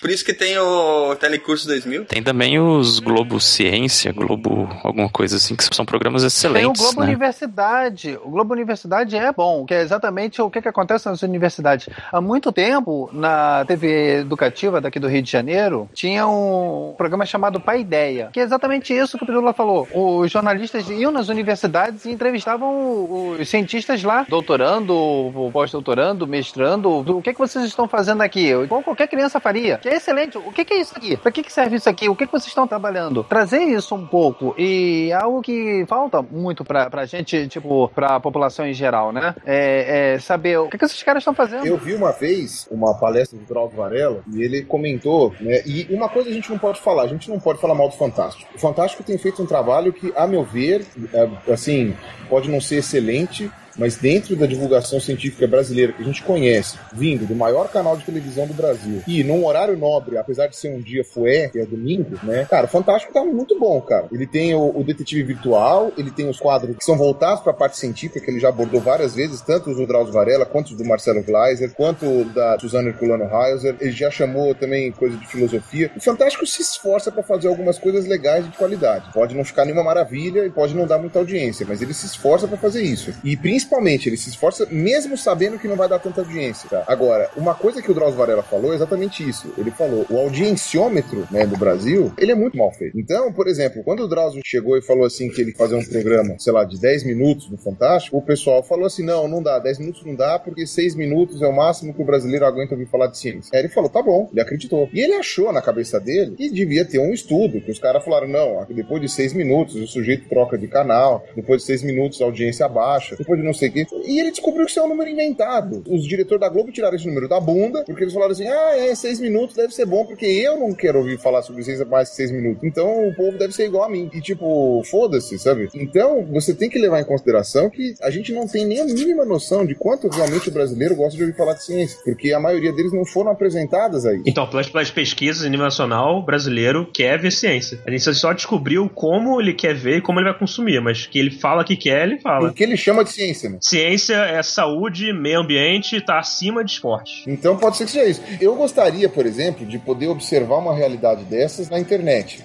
Porque a internet é um meio que até o princípio agora ele está um pouco mais livre das amarras da propaganda, da coisa da televisão. Apesar de que o YouTube consegue fazer sempre os seus esquemas de sacanear, né? Mas ainda seria uma boa maneira. Só que o problema é aquilo, né? A internet no Brasil ainda é muito pouca, né? Apesar do Brasil ser um dos maiores usuários de internet, o pessoal ainda só aprendeu a usar rede social. E você tem muito pouco banda larga também, né? Que é o necessário para você conseguir ver um vídeo no YouTube ou conseguir fazer um download de alguma coisa mais pesada, etc. Eu acho que o brasileiro está engatinhando no uso da internet. Assim que ele aprender a usar a internet um pouco melhorzinho, talvez aí a gente consiga ter uma noção da audiência que a ciência tem. Eu não sei. Eu, eu acho isso, pelo menos. Acho que ainda é bastante restrito, né? Mas se nós tivéssemos uma produção é, caprichada, as pessoas iriam digerir a ciência sem nem perceber. Por que, que as pessoas gostam do Cosmos? Porque basicamente ele é um espetáculo audiovisual. Ele é bonito. Então, e para ter essa produção caprichada, você precisa de uma equipe que 95% é não cientista. Sim, sim, sim, mas aí são as pessoas que dizem assim, ó, o que que você quer passar? Ah, eu quero mostrar as camadas estratigráficas, como as camadas de pedra. Então, o cara monta o chroma key, o Tyson levanta os braços, aí aparece todas as camadas de sedimentos se separando e flutuando no ar. Isso é lindo. E a pessoa visualmente entende rapidamente as eras geológicas ali registradas no solo. Ele transforma o conceito, né, dos livros textos em algo audiovisual. Quando ele mergulha nos buracos negros, ao invés de ficar colocando equação e mais equação e mais equação e mais equação, faz uma viagem pelos sentidos. Falta muito isso. É claro, isso é barato? Não. Isso é fácil e rápido de fazer? Não. Qualquer um pode fazer em casa? Não. Mas a gente faz à medida que pode, né? Eu até tentei fazer uma gravação de um videozinho e minha filha perguntou, mas o senhor promete não continuar com isso não, né? Bom, enfim.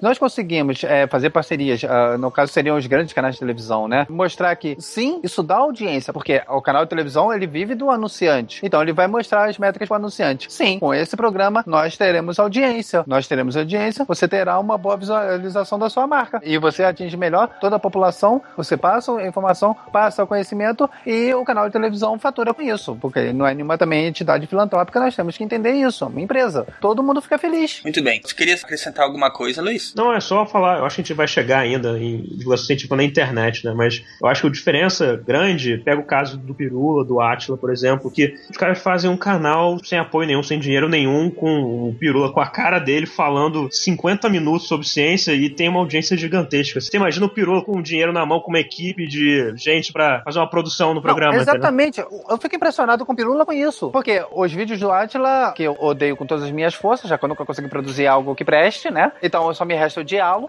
É, ele é bonito, ele é visualmente lindo e maravilhoso. E ele é curto. O Pirula consegue ficar segurando a gente durante meia hora, 20 minutos, olhando pra cara dele falando. Nesse caso, eu odeio ainda mais o Pirula do que o Atila.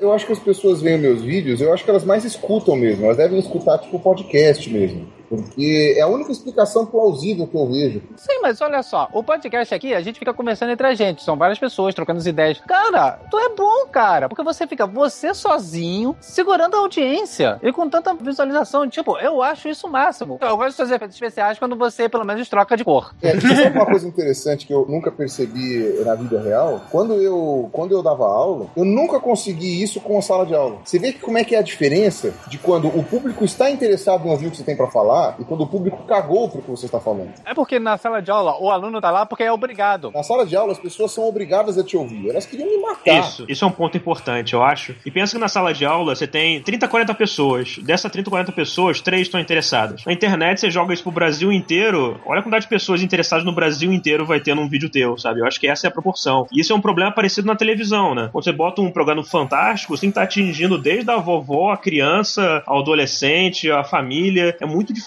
você atingir isso. Quando o Pirula bota um vídeo no ar, qualquer pessoa em qualquer horário daqui a um ano, dois, três anos pode assistir o vídeo que ela procurou e buscou palavra-chave no YouTube. É bem diferente. A pessoa foi lá e ativamente chegou no vídeo dele. Isso tem muito valor. Exatamente. Agora, por isso que eu acho que o mérito do Nerdologia é muito grande, é porque, assim, é verdade, o pessoal do Jovem Nerd, eles são brilhantes. Né? Vamos ser sinceros que eles são brilhantes. Eles perceberam que o público nerd consome ciência. E o público nerd é monstruosamente gigante, em que a gente não tem tanta noção de quão grande eles são. Então, eles falaram: a melhor maneira que a gente tem de trazer ciência de verdade para o público nerd é aproximando da realidade geek. Quando eles foram falar com o Atila, o Atila falou: É, mas você sabe que eu vou quebrar o sonho de muita gente, né? Porque eu vou falar exatamente o contrário, que isso é impossível, que isso não vai acontecer, que isso não tem como ser. E aí o, o, o, o Jovem Nerd falou assim: então tudo bem, foda-se, fala o que tem que falar, mas fala a verdade e, você vai ver. E o Nerdologia, você vê que eles fizeram um ano agora. Em um ano, eles têm 800 mil inscritos. Em um ano e, e poucos meses, né, talvez em fevereiro, eles vão ter um milhão. E um milhão de inscritos ouvindo sobre ciência, e aí a gente pode falar que especificamente sobre ciência, ainda que tenha muita coisa geek no meio, e até um ou outro serviço de utilidade pública, sabe? Isso é uma coisa absurdamente impressionante, assustadora. E aí eu não vou chegar, e nem tem como chegar nesse nível por causa do, da qualidade dos vídeos, mas eu acho que a gente consegue, pelo Nerdologia, fazer que nem a gente faz com o YouTube e o Porta dos Fundos. A gente usa o Porta dos Fundos para entender qual é o público de YouTube hoje. O público máximo de YouTube no Brasil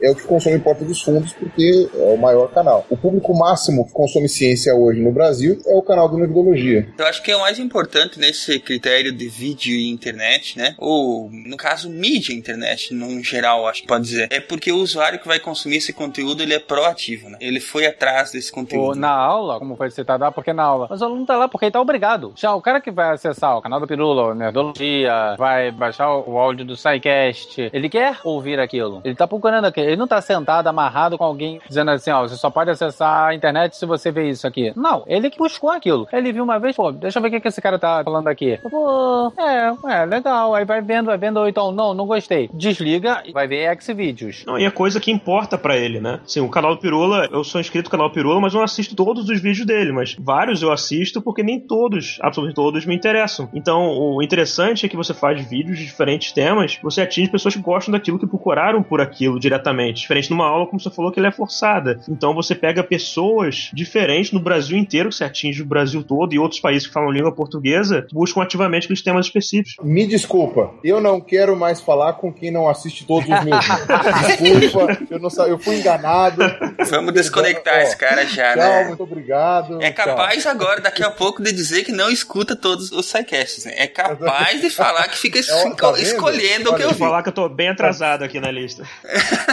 Mas eu baixei todos. O que importa é isso. Eu tava falando pra vocês, eu acho um pouco injusto comparar qualquer mídia editável, por assim dizer, né, seja áudio ou vídeo, com a realidade de uma sala de aula, né? Apesar da gente saber que tem professores, tem é, muitos profissionais que têm a capacidade de cativar enquanto tá dando uma aula, mas a gente sabe que a maior parte das aulas são bastante enfadonhas, né? Exatamente porque você tem que vivenciar aquilo na íntegra, não tem edição ali no meio que vai resolver, né? Outro detalhe, eu vou sentar, vou escrever um texto. Como eu gostaria de escrever o texto? Eu escrevi uma série de termodinâmica. Se eu coloquei três equações, eu coloquei muito. Se eu fosse dar aula, eu teria que botar 300 mil equações. E o conteúdo disso, e fazer exercício. Isso é muito chato. Isso é horrível. A química e física que se ensina no colégio não é química e física. Qualquer professor das áreas vai dizer isso. E imagino que português, história, matemática, você tá obrigado a seguir um programa que você odeia. Eu odeio ensinar configuração eletrônica. Aquilo é muito chato e não serve pra nada. Quer dizer, serve pro especialista da área. Não um bando de moleque de 15 anos. Pra que, que ele quer aprender aquilo? Você não tá mostrando algo divertido. Aí me vem o Iberê, me faz um experimento que sai fumaça, ou fogo, ou sai espuma pra tudo quanto é lado. Caraca, que maneiro. Ele tá aprendendo química de uma maneira gostosa, divertida, e não vai ter que fazer exercício,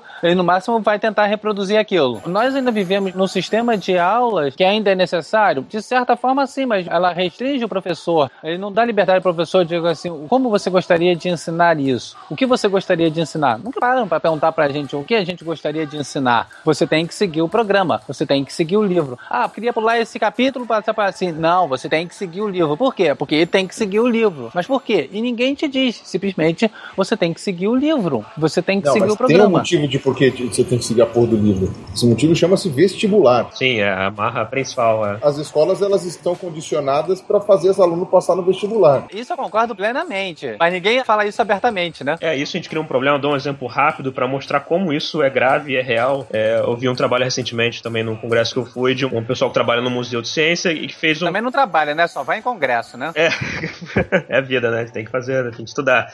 O pessoal trabalha no Museu de Ciência, em Minas Gerais. Eles fizeram uma peça de teatro e levaram as crianças do colégio para assistir a peça de teatro. E eles tentaram medir o quanto essa peça de teatro influenciou no gosto delas pela ciência em geral e pelo conhecimento passado na peça de teatro que era sobre Darwin, seleção natural. Então a menina passou um questionário e tal. Claro que tem os problemas do N amostral e tal, mas o resultado que ela teve na turma é que a turma, o questionário é se a pessoa gostava de ciência, passou a gostar mais de ciência depois da peça. E ele viu que os alunos responderam que passaram a gostar menos de ciência do que antes da peça. E ela não entendeu muito bem, pô, como assim gostar menos? E a conclusão geral que ela tirou do trabalho é que os alunos não entendem a ciência como uma coisa divertida, como uma peça de teatro passou. Eles adoraram a peça de teatro, adoraram ir no museu, mas se perguntar para eles se eles gostam mais de ciência, ciência para eles é ciência do colégio, é equação, é aula chata. Ir no museu e ter uma experiência de teatro e aprender coisas diferentes através de uma forma diferente não é ciência para as crianças de colégio. Então isso mostra o quão errado tá a nossa dependência de vestibular e conteudista que chega nesse nível das crianças não ligarem mais ciência a coisas legais. Eu tento fazer, eu sou coordenador de ciência no meu colégio. Eu tento fazer vários trabalhos. Eu tive na minha mente insana, puxa, e se eu pegasse e eu transformasse o aluno, que ao invés dele aprender ciência, ele seja o cientista. Como eu disse, que o, o cientista é aquele que divulga. Então, se eu filmasse os alunos fazendo um experimento qualquer, tipo ensaio de chama, é a coisa mais idiota. Você esquenta o material e o fogo fica colorido. Breaking Bad, né? É, eu gostei do modo que apareceu na, na série. Pô, é bem legal essa cena. Eu não tinha pensado em fazer daquele jeito. Aí eu falei assim, pô, se os alunos filmassem, aí eles iam editar o vídeo, fazer, tipo, mini aulas ou documentários e com explicações. Aí eu fui questionado pelos pais. Ah, mas isso ficaria onde? Eu falei, ah, o colégio pode botar no site, a gente divulga via YouTube. Ah, mas o meu filho vai aparecer? Olha, sim, mas, tipo, aluno de ensino médio. Não há caso, não há coisa de pedofilia. Tipo, alguém vai ficar. Não, mas eu acho que não, porque pode dar assim. eu- olha, desculpe, mas eu acho que algum pervertido que queira, sei lá, satisfazer com crianças e adolescentes não vai estar vendo vídeo no YouTube sobre ciência. Só me desculpe, mas eu não consigo fazer esse salto mental de visualizar essa cena. Não, porque não sei o que não quiseram. Os próprios pais bloquearam. Alguns pais acharam excelente a ideia. A maioria brecou. Você não pode trabalhar só com dois alunos. Você não faz uma atividade. Porque você vai fazer o que com os outros? Eles não conseguem ver. Ah, mas isso vai ajudar eles a passar no vestibular? Ah, não. Mas por que não? Olha, porque ele vai estar divulgando. Ele vai saber conteúdo de vestibular. É a ciência que nós ensinamos. Então ele vai pegar aquele conteúdo, só que ele vai ver de forma prática. Mas ele vai utilizar isso, vai ajudar eles a ter uma nota melhor. Aí eu comecei a ser pressionado com isso. E eu tive que dizer, não, porque não adianta mentir. Eu tenho uma colega que dá aula em colégio que fala que o pior problema dos colégios não são os diretores, a equipe, são os pais dos alunos, né? Não, aí depois, passando o tempo, os pais questionou porque o colégio nunca leva os projetos. Por exemplo, aquele projeto que o senhor queria fazer de aulas no vídeo, eu não fui pra frente. Mas, mas, pô, aí começou, né, a discussão. Ah, por quê? Porque vocês não quiseram. Senhor, lembra que o senhor ficou com medo que a sua filha ficar exposta, tarado, que poderiam reconhecê-la na rua? Lembra que o senhor falou isso? Lembra que o senhor falou? Assim, eu comecei a repetir o que eles falaram pra mim, que já nem se lembravam mais. Ou seja, eles queriam apenas reclamar. É desestimulante. A direção fica naquele tipo, eu tenho que agradar os pais. Que pai é cliente, o cliente tem sempre razão. Tenta fazer mostras pedagógicas, mostras educacionais, mas mesmo assim você fica sem ter muito o que fazer. Tipo, eu comecei a ter o projeto, não, não fui muito à frente, mas eu ainda vou insistir esse ano, que é ensinar programação para as crianças, pro nível fundamental 2. eu falei o seguinte, ó, o ensino de programação ele não é para eles fazerem programa, eles não vão fazer aplicativo para iPhone, eles não vão fazer algum programa matador para um sistema operacional, eles não vão fazer nada disso. Eles vão aprender a pensar, a pensar de forma lógica. Na verdade, é dividir os problemas, né? É dividir os problemas grandes em problemas pequenos para serem solucionados. Could there be a uh, unknown mammal or even reptile uh, of large dimensions swimming in an Irish in a Scottish lake? Sure, there could. That we don't know about. Sure, there could. Who says no? But nobody. But the evidence does not support it. Does not demonstrate it. So do we say, oh, ridiculous? No, we don't do that. We say unproved, which is a Scottish verdict.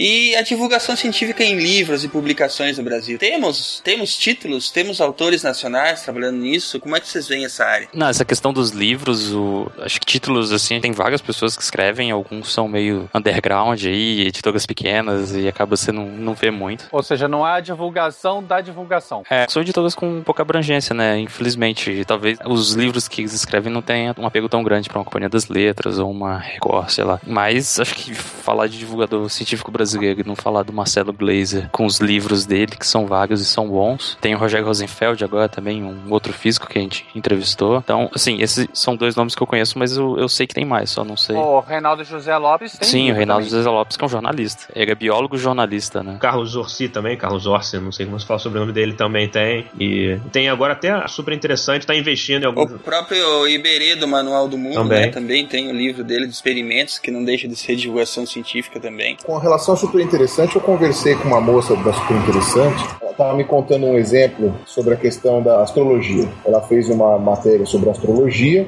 e sentando o cacete. E quando o editor chegou, aí ela não vê o produto, ela entrega a reportagem pro cara e os caras fazem o que quiserem com a, com a reportagem. Quando chegou, a capa da revista era aquela: astrologia funciona, mas não da maneira como você imagina. Porque ele achou que assim ele ia vender. Óbvio que vendeu, e claro, dentro ele estava falando que ela funciona como placebo, exatamente como funciona a maior parte das coisas psicológicas. Mas da maneira como ele colocou que a astrologia funcionava, dava a entender de que realmente, tipo, quem não comprou a revista e só olhou, falou: Ah, funciona, tá escrito, é super interessante. Entendeu? Eu já sabia. É, eu só citei a Super porque ela agora tá numa investida em livros. Saíram dois recentemente. Um do próprio Reinaldo José Lopes, que é sobre mistérios da ciência, e um também do Salvador Nogueira sobre extraterrestre, o título parece estranho, mas ele fala de astrobiologia e tal, possibilidade de vida fora do planeta. E são dois livros bem legais, de pessoas bem legais, que escrevem muito bem. Inclusive, voltando um pouco à televisão, o Salvador Nogueira tá com um quadro na Globo News, no Jornal das 10, que é bem legal, assim. Se vocês não conhecem, eu recomendo bastante. Vou parar pra ver. E publicações de divulgação científica para crianças? Temos alguma coisa no mercado ou estamos carentes? Estamos carentes. De autores nacionais, estamos carentes. É, de livros eu não sei. Revista tem a ciência hoje, né, para crianças, que é super legal. Eu vejo que talvez se a gente pegasse até mesmo as crianças em idade de alfabetização e tal, com publicações voltadas para a divulgação científica, para os conceitos que despertem a curiosidade e o pensamento crítico, né? Talvez nessa idade seja mais fácil ainda de abrir a mente dos pequenos do que mais tarde, não? A criança gosta de ciência, porque tudo para ela é novo. A criança, ela é uma esponja. Você pode ensinar qualquer coisa para ela.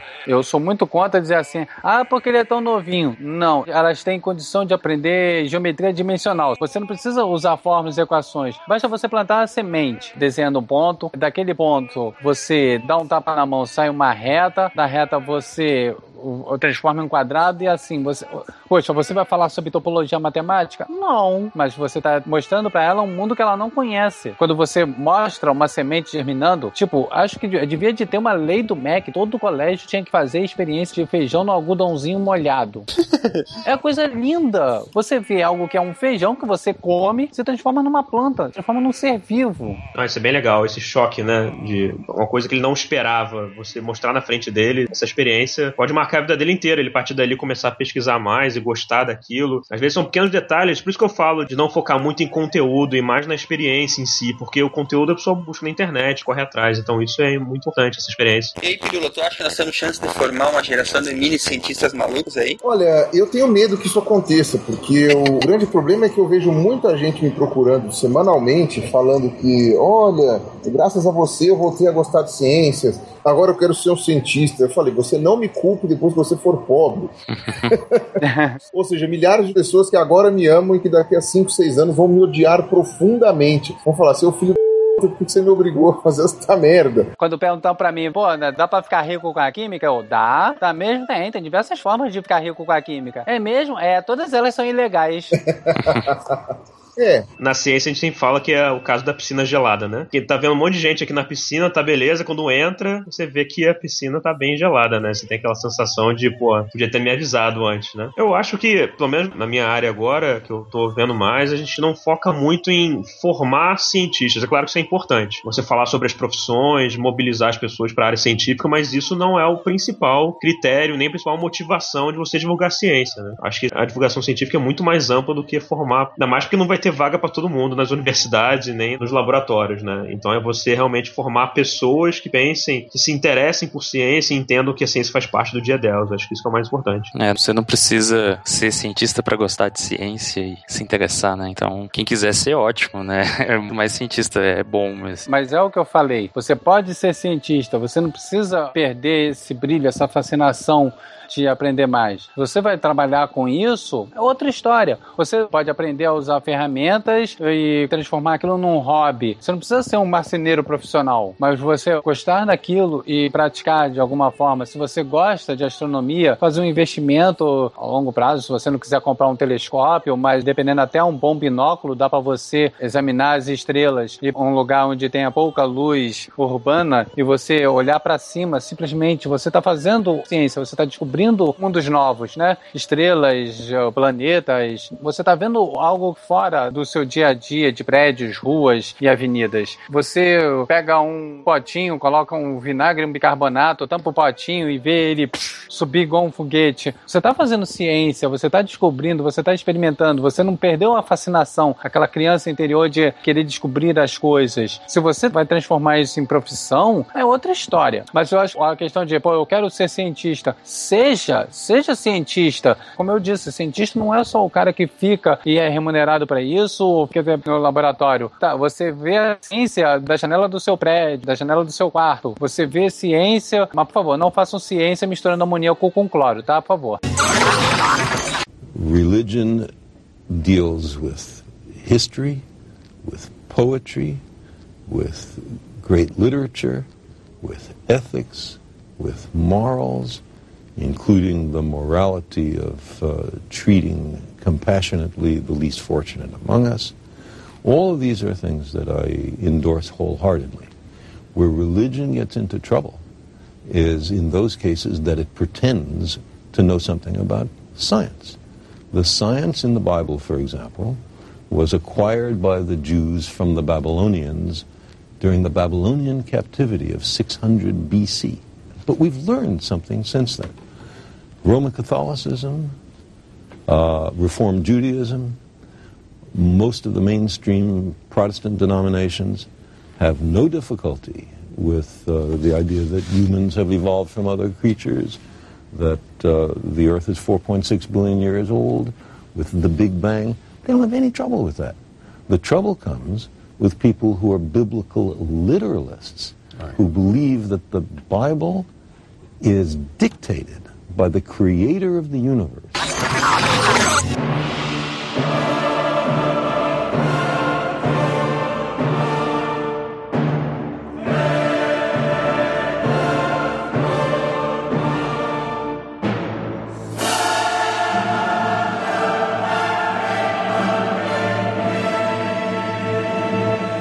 Só gostaria de levantar um último questionamento até para finalizar. Existe essa nossa batalha, até mesmo de forma velada, contra o ensino do criacionismo nas escolas e contra todas essas até leis que estão querendo aprovar aí para obrigar ao ensino do criacionismo nas escolas como ciência. E o que, que vocês acham disso? Eu acho que existe sim.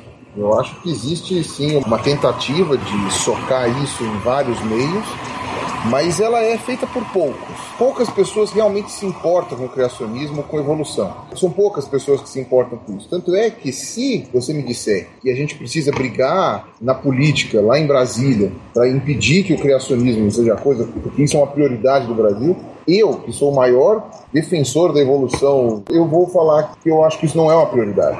Do ponto de vista político, a gente tem tanta coisa para se preocupar com ficar pondo lei. Agora, tem aqueles três, quatro pessoas, né, que às vezes são deputados, às vezes não, que estão querendo fazer essa coisa e como é um assunto que é pouco relevante para a maior parte das pessoas, né, eles acabam tendo pouca, pouca pressão contra. Mas uh, eu acho assim que nesse sentido existe uma guerra, mas a princípio ela é uma guerra que está todo mundo cagando e andando. Você tem meia dúzia de soldados de cada lado, eles estão brigando e parece que quando você está no parque assim e vê aqueles mané jogando live action, sabe? Você passa e fala, puta, como esses caras são bobos, vai vai andando, entendeu? A sensação que eu tenho é essa, entendeu? Da, da, da briga de evolução e criação. Só que a gente não pode se enganar. A discussão da ciência de evolução e criacionismo, ela vai mais do que fazer as pessoas acreditarem ou não que a gente é primata, por exemplo, e compartilha ancestrais com outros seres vivos. O problema é que negar a evolução é a primeira porta e a porta mais aberta e já mais escancarada para começar a negar ciência como um todo.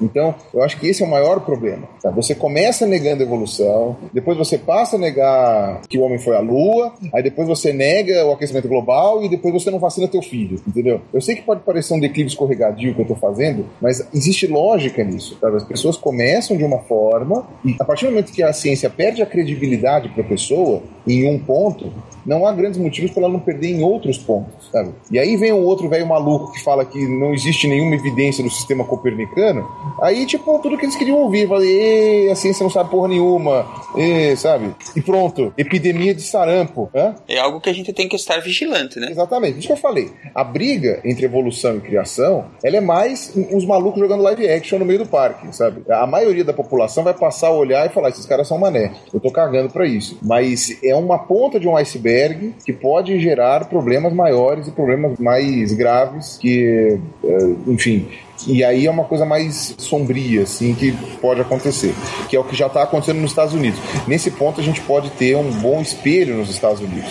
Né? No que, que levou essa negação da ciência e como as pessoas não sabem pensar de forma científica. Então, acabou levando a um descrédito por parte da população, não por todo mundo, claro, por parte da população, e aí elas deixam de tomar remédio, deixam de tomar vacina, deixam de fazer qualquer coisa e morrem. Ah, mas desses aí Darwin cuida, né? Então, o problema é o seguinte, é que se você não dá vacina pro teu filho, aí o teu filho tá pagando pato por uma mãe imbecil, né? E o coitado não tem culpa. E pior, ele pode ser um veículo para disseminar uma doença que estava erradicada, sabe? Isso é uma idiotice de um tamanho tão grande. Você viu o que aconteceu agora com relação a esse negócio do HPV, sabe? O pessoal espalhando que vacina do HPV fazia com que as mulheres fossem promíscuas e quisessem trepar feito loucas sabe? digamos, digamos que elas não precisam disso, né? Não, e primeiro, achar que isso é ruim já é um mau sinal. É. achar que é ruim que as mulheres queiram trepar feito louca já é um mau sinal. Eu não vejo problema nenhum nisso. E, e segundo, é uma ingenuidade, é uma falta de informação tão grande, mas tão grande, que não tem, sabe? E por isso que eu falo, eu brigo com relação à questão da evolução, porque a evolução ela é um excelente ponto na ciência que ajuda a gente a discutir a parte filosófica do Popper, do princípio de demarcação, de por que, que ciência é isso e religião não é, sabe? E tendo isso em mente, é muito mais fácil para você explicar o resto. Ajuda a entender os fatos do cotidiano de uma forma mais abrangente e racional, né? É, eu acho que é isso mesmo. Bom, alguém quer acrescentar alguma coisa quanto a isso? Sim, eu quero fazer uma declaração que ainda não foi falado neste podcast sobre o maravilhoso filme que prometeu Zé. tá de sacanagem, né? Não podia terminar sem isso. Ué, tipo, já tá se tornando uma tradição, né? Fala sobre a, a peça da divulgação científica que é o, as vantagens para a divulgação da ciência que faz do filme. Então, o, De que o- bio- Não, qualquer não, biólogo, não, qualquer vocês- biólogo é um débil mental que Vocês fica estão, acariciando. vocês estão proibidos de Puxa, falar sobre isso. Eu vou derrubar puxa, todo um mundo. Eu vou derrubar todo mundo. tem um bicho ali, vou lá meter a mão nele. Eu sou sacaneado até hoje por causa desse filme. Bom, vamos lá, gente. Pra finalizar, agora a finaleira mesmo, eu gostaria de ver a opinião de todos vocês. Falamos aqui sobre tanta coisa, sobre como divulgar a ciência, sobre como não divulgar a ciência, sobre os problemas que a gente tem. Então, como é que a gente faz? Alguma opinião de vocês sobre como aumentar a relevância da ciência e da divulgação para nossa sociedade? Bom, é que nem a gente já falou no programa todo, ciência é extremamente relevante e importante para a humanidade. E não tem como a gente viver sem ciência hoje em dia. Até brinco que se não fosse a medicina eu já teria morrido umas três vezes por besteira, sabe? Alergia, alguma coisa. Então, a gente é completamente dependente disso e conhecer um pouco. Você não precisa saber que, sei lá, que um átomo é composto por elétrons, prótons, é, e para entender o mundo todo. Mas é, é bom você conhecer um pouco do básico. Você não precisa ter um conhecimento aprofundado. É bom você conhecer só um pouco. Assim, pelo menos para entender também como a ciência funciona e aí a partir disso poder questionar ela. E é o que a gente falou o programa todo. Tem que questionar, tem que voltar a ser criança e ficar perguntando e fazendo aqueles milhares de porquês que os nossos pais respondiam com ah, vai jogar videogame, coisa assim. Então, a gente tem que continuar incentivando as nossas crianças e os adultos também a serem mais curiosos. Acho que é isso. E, bom, a gente tenta fazer divulgação de alguma forma, né? SciCast tá aqui, um exemplo excelente. Tem o Dragões, Pigula, todo mundo sem ganhar nada, tentando mostrar a importância da ciência. Então, acho que a gente tá num, num bom caminho, nossa geração tem tudo para fazer muita coisa aí ainda. Então, eu concordo plenamente com o Luciano, assim, eu acho que é, não tem como fugir mais, assim, a gente não tá falando sobre uma coisa que é importante para algumas pessoas. Por isso que hoje em dia a gente fala mais do termo de popularização da ciência, porque sem entender um mínimo de ciência, o cara hoje em dia não vai arranjar o melhor emprego, ele vai arranjar um emprego ruim, um emprego que não precisa de ciência hoje em dia são empregos ruins. O cara não vai conseguir votar direito, porque é urna eletrônica, ele não vai entender como é que ele vota e como é que isso faz para eleger pessoas, pelo sistema. E a vida dele cotidiana não consegue mais andar sem ciência. Por isso que é importante ele entender como é que a vida dele hoje está dependente diretamente de ciência e por que que isso pode ajudar ele na vida dele também. Né? Por que que isso pode incluir ele socialmente a ganhar mais, a ter melhores empregos, a ajudar os filhos deles a terem melhores empregos. Então não é só o cara entender um pouco mais de conteúdo e poder ler um livro sobre ciência. Isso é importante sim, mas está muito além disso. Isso que a importância é tão grande. Eu acho assim, as pessoas são naturalmente curiosas. As pessoas elas têm curiosidade em saber das coisas, tal. Às vezes falta um estímulo, falta um incentivo, falta uma maneira. Então, às vezes quando você fala uma coisa interessante, né, as pessoas vão correr atrás. Então, eu acho que essa é a maneira mais fácil de você aumentar o alcance da divulgação científica na sociedade. Porque do mesmo jeito que entretenimento, o pessoal fala às vezes, ah, mas a ciência, é claro, é tudo mentira, porque a ciência serve para tudo, né? Tudo que você faz é baseado em ciência. Mas quando você vai falar de ciências naturais, por exemplo, que é mais a minha área, o pessoal às vezes fala, é, é, é, não sei o que, isso daí é para quem gosta. Então você fala, pô, mas por exemplo, a gente consome tanta coisa que não tem nenhuma utilidade direta. A gente consome futebol, aliás, qualquer esporte. A gente consome filme, a gente consome música. Nada disso é fundamental pra gente viver. Mas só que são coisas legais, são coisas boas, são coisas que a gente gosta, são coisas agradáveis. Então, a gente quer ter coisas agradáveis na nossa vida. E principalmente depois que você desperta o interesse na ciência da pessoa, é aí que a pessoa vai perceber quanto a ciência é relevante para ela e para o mundo. Eu acho o seguinte, a divulgação científica, do jeito que está indo, ela não vai parar. É uma coisa que vai crescer exponencialmente. Todo o trabalho que a gente desenvolve, todo o esforço vai se espalhando. Se alguém disser,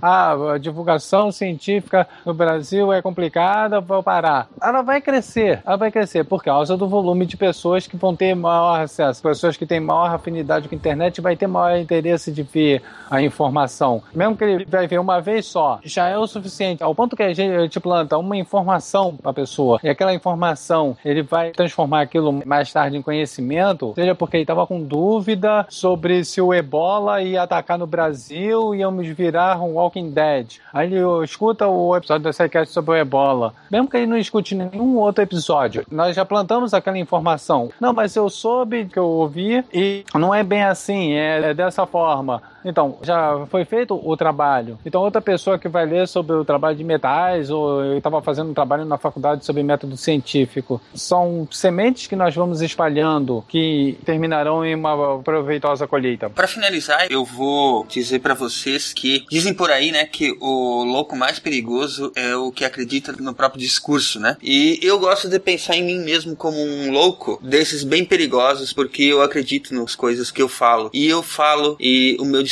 ele dificilmente vai mudar quando eu digo que eu acredito que a sociedade pode ser melhor com mais ciência e menos crendice. No sentido de que as pessoas que têm ciência das coisas que acontecem ao seu redor são mais conscientes do seu próprio papel na sociedade, aceitam menos passivamente as coisas que estão erradas ao seu redor e têm mais senso crítico, seja nas suas escolhas pessoais, seja na escolha das pessoas que nos representam enquanto representantes da população de uma democracia, seja na forma como vai cuidar dos seus filhos, como vai cuidar do lugar onde vive, da cidade onde vive, do país onde vive, do mundo onde vive. Então, pensando nisso que eu acho que o nosso trabalho enquanto divulgadores científicos é principalmente tentar despertar o senso crítico, despertar o senso de convivência comum entre as pessoas e fazer com que elas, através das ferramentas que o método científico e que o pensamento crítico e razoável propõem e fornecem a elas, com essas ferramentas que a ciência fornece a elas,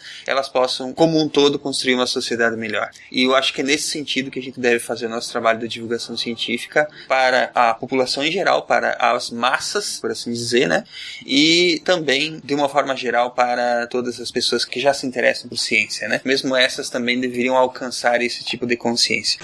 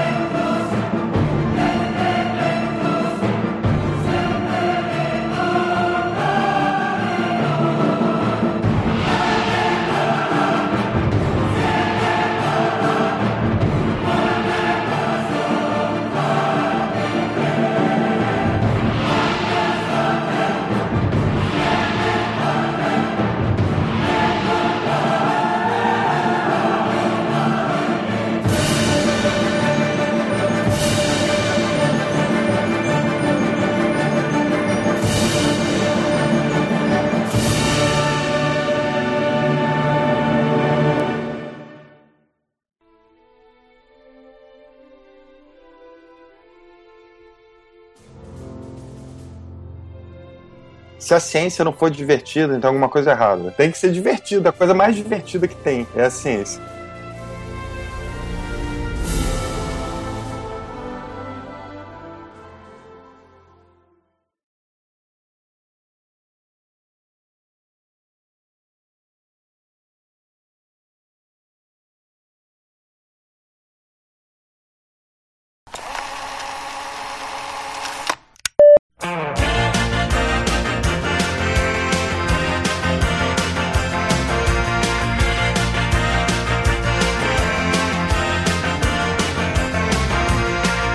Pirula, gostaria de colocar alguma coisa? Não me pergunte desse jeito, que eu já fico um pouco animado.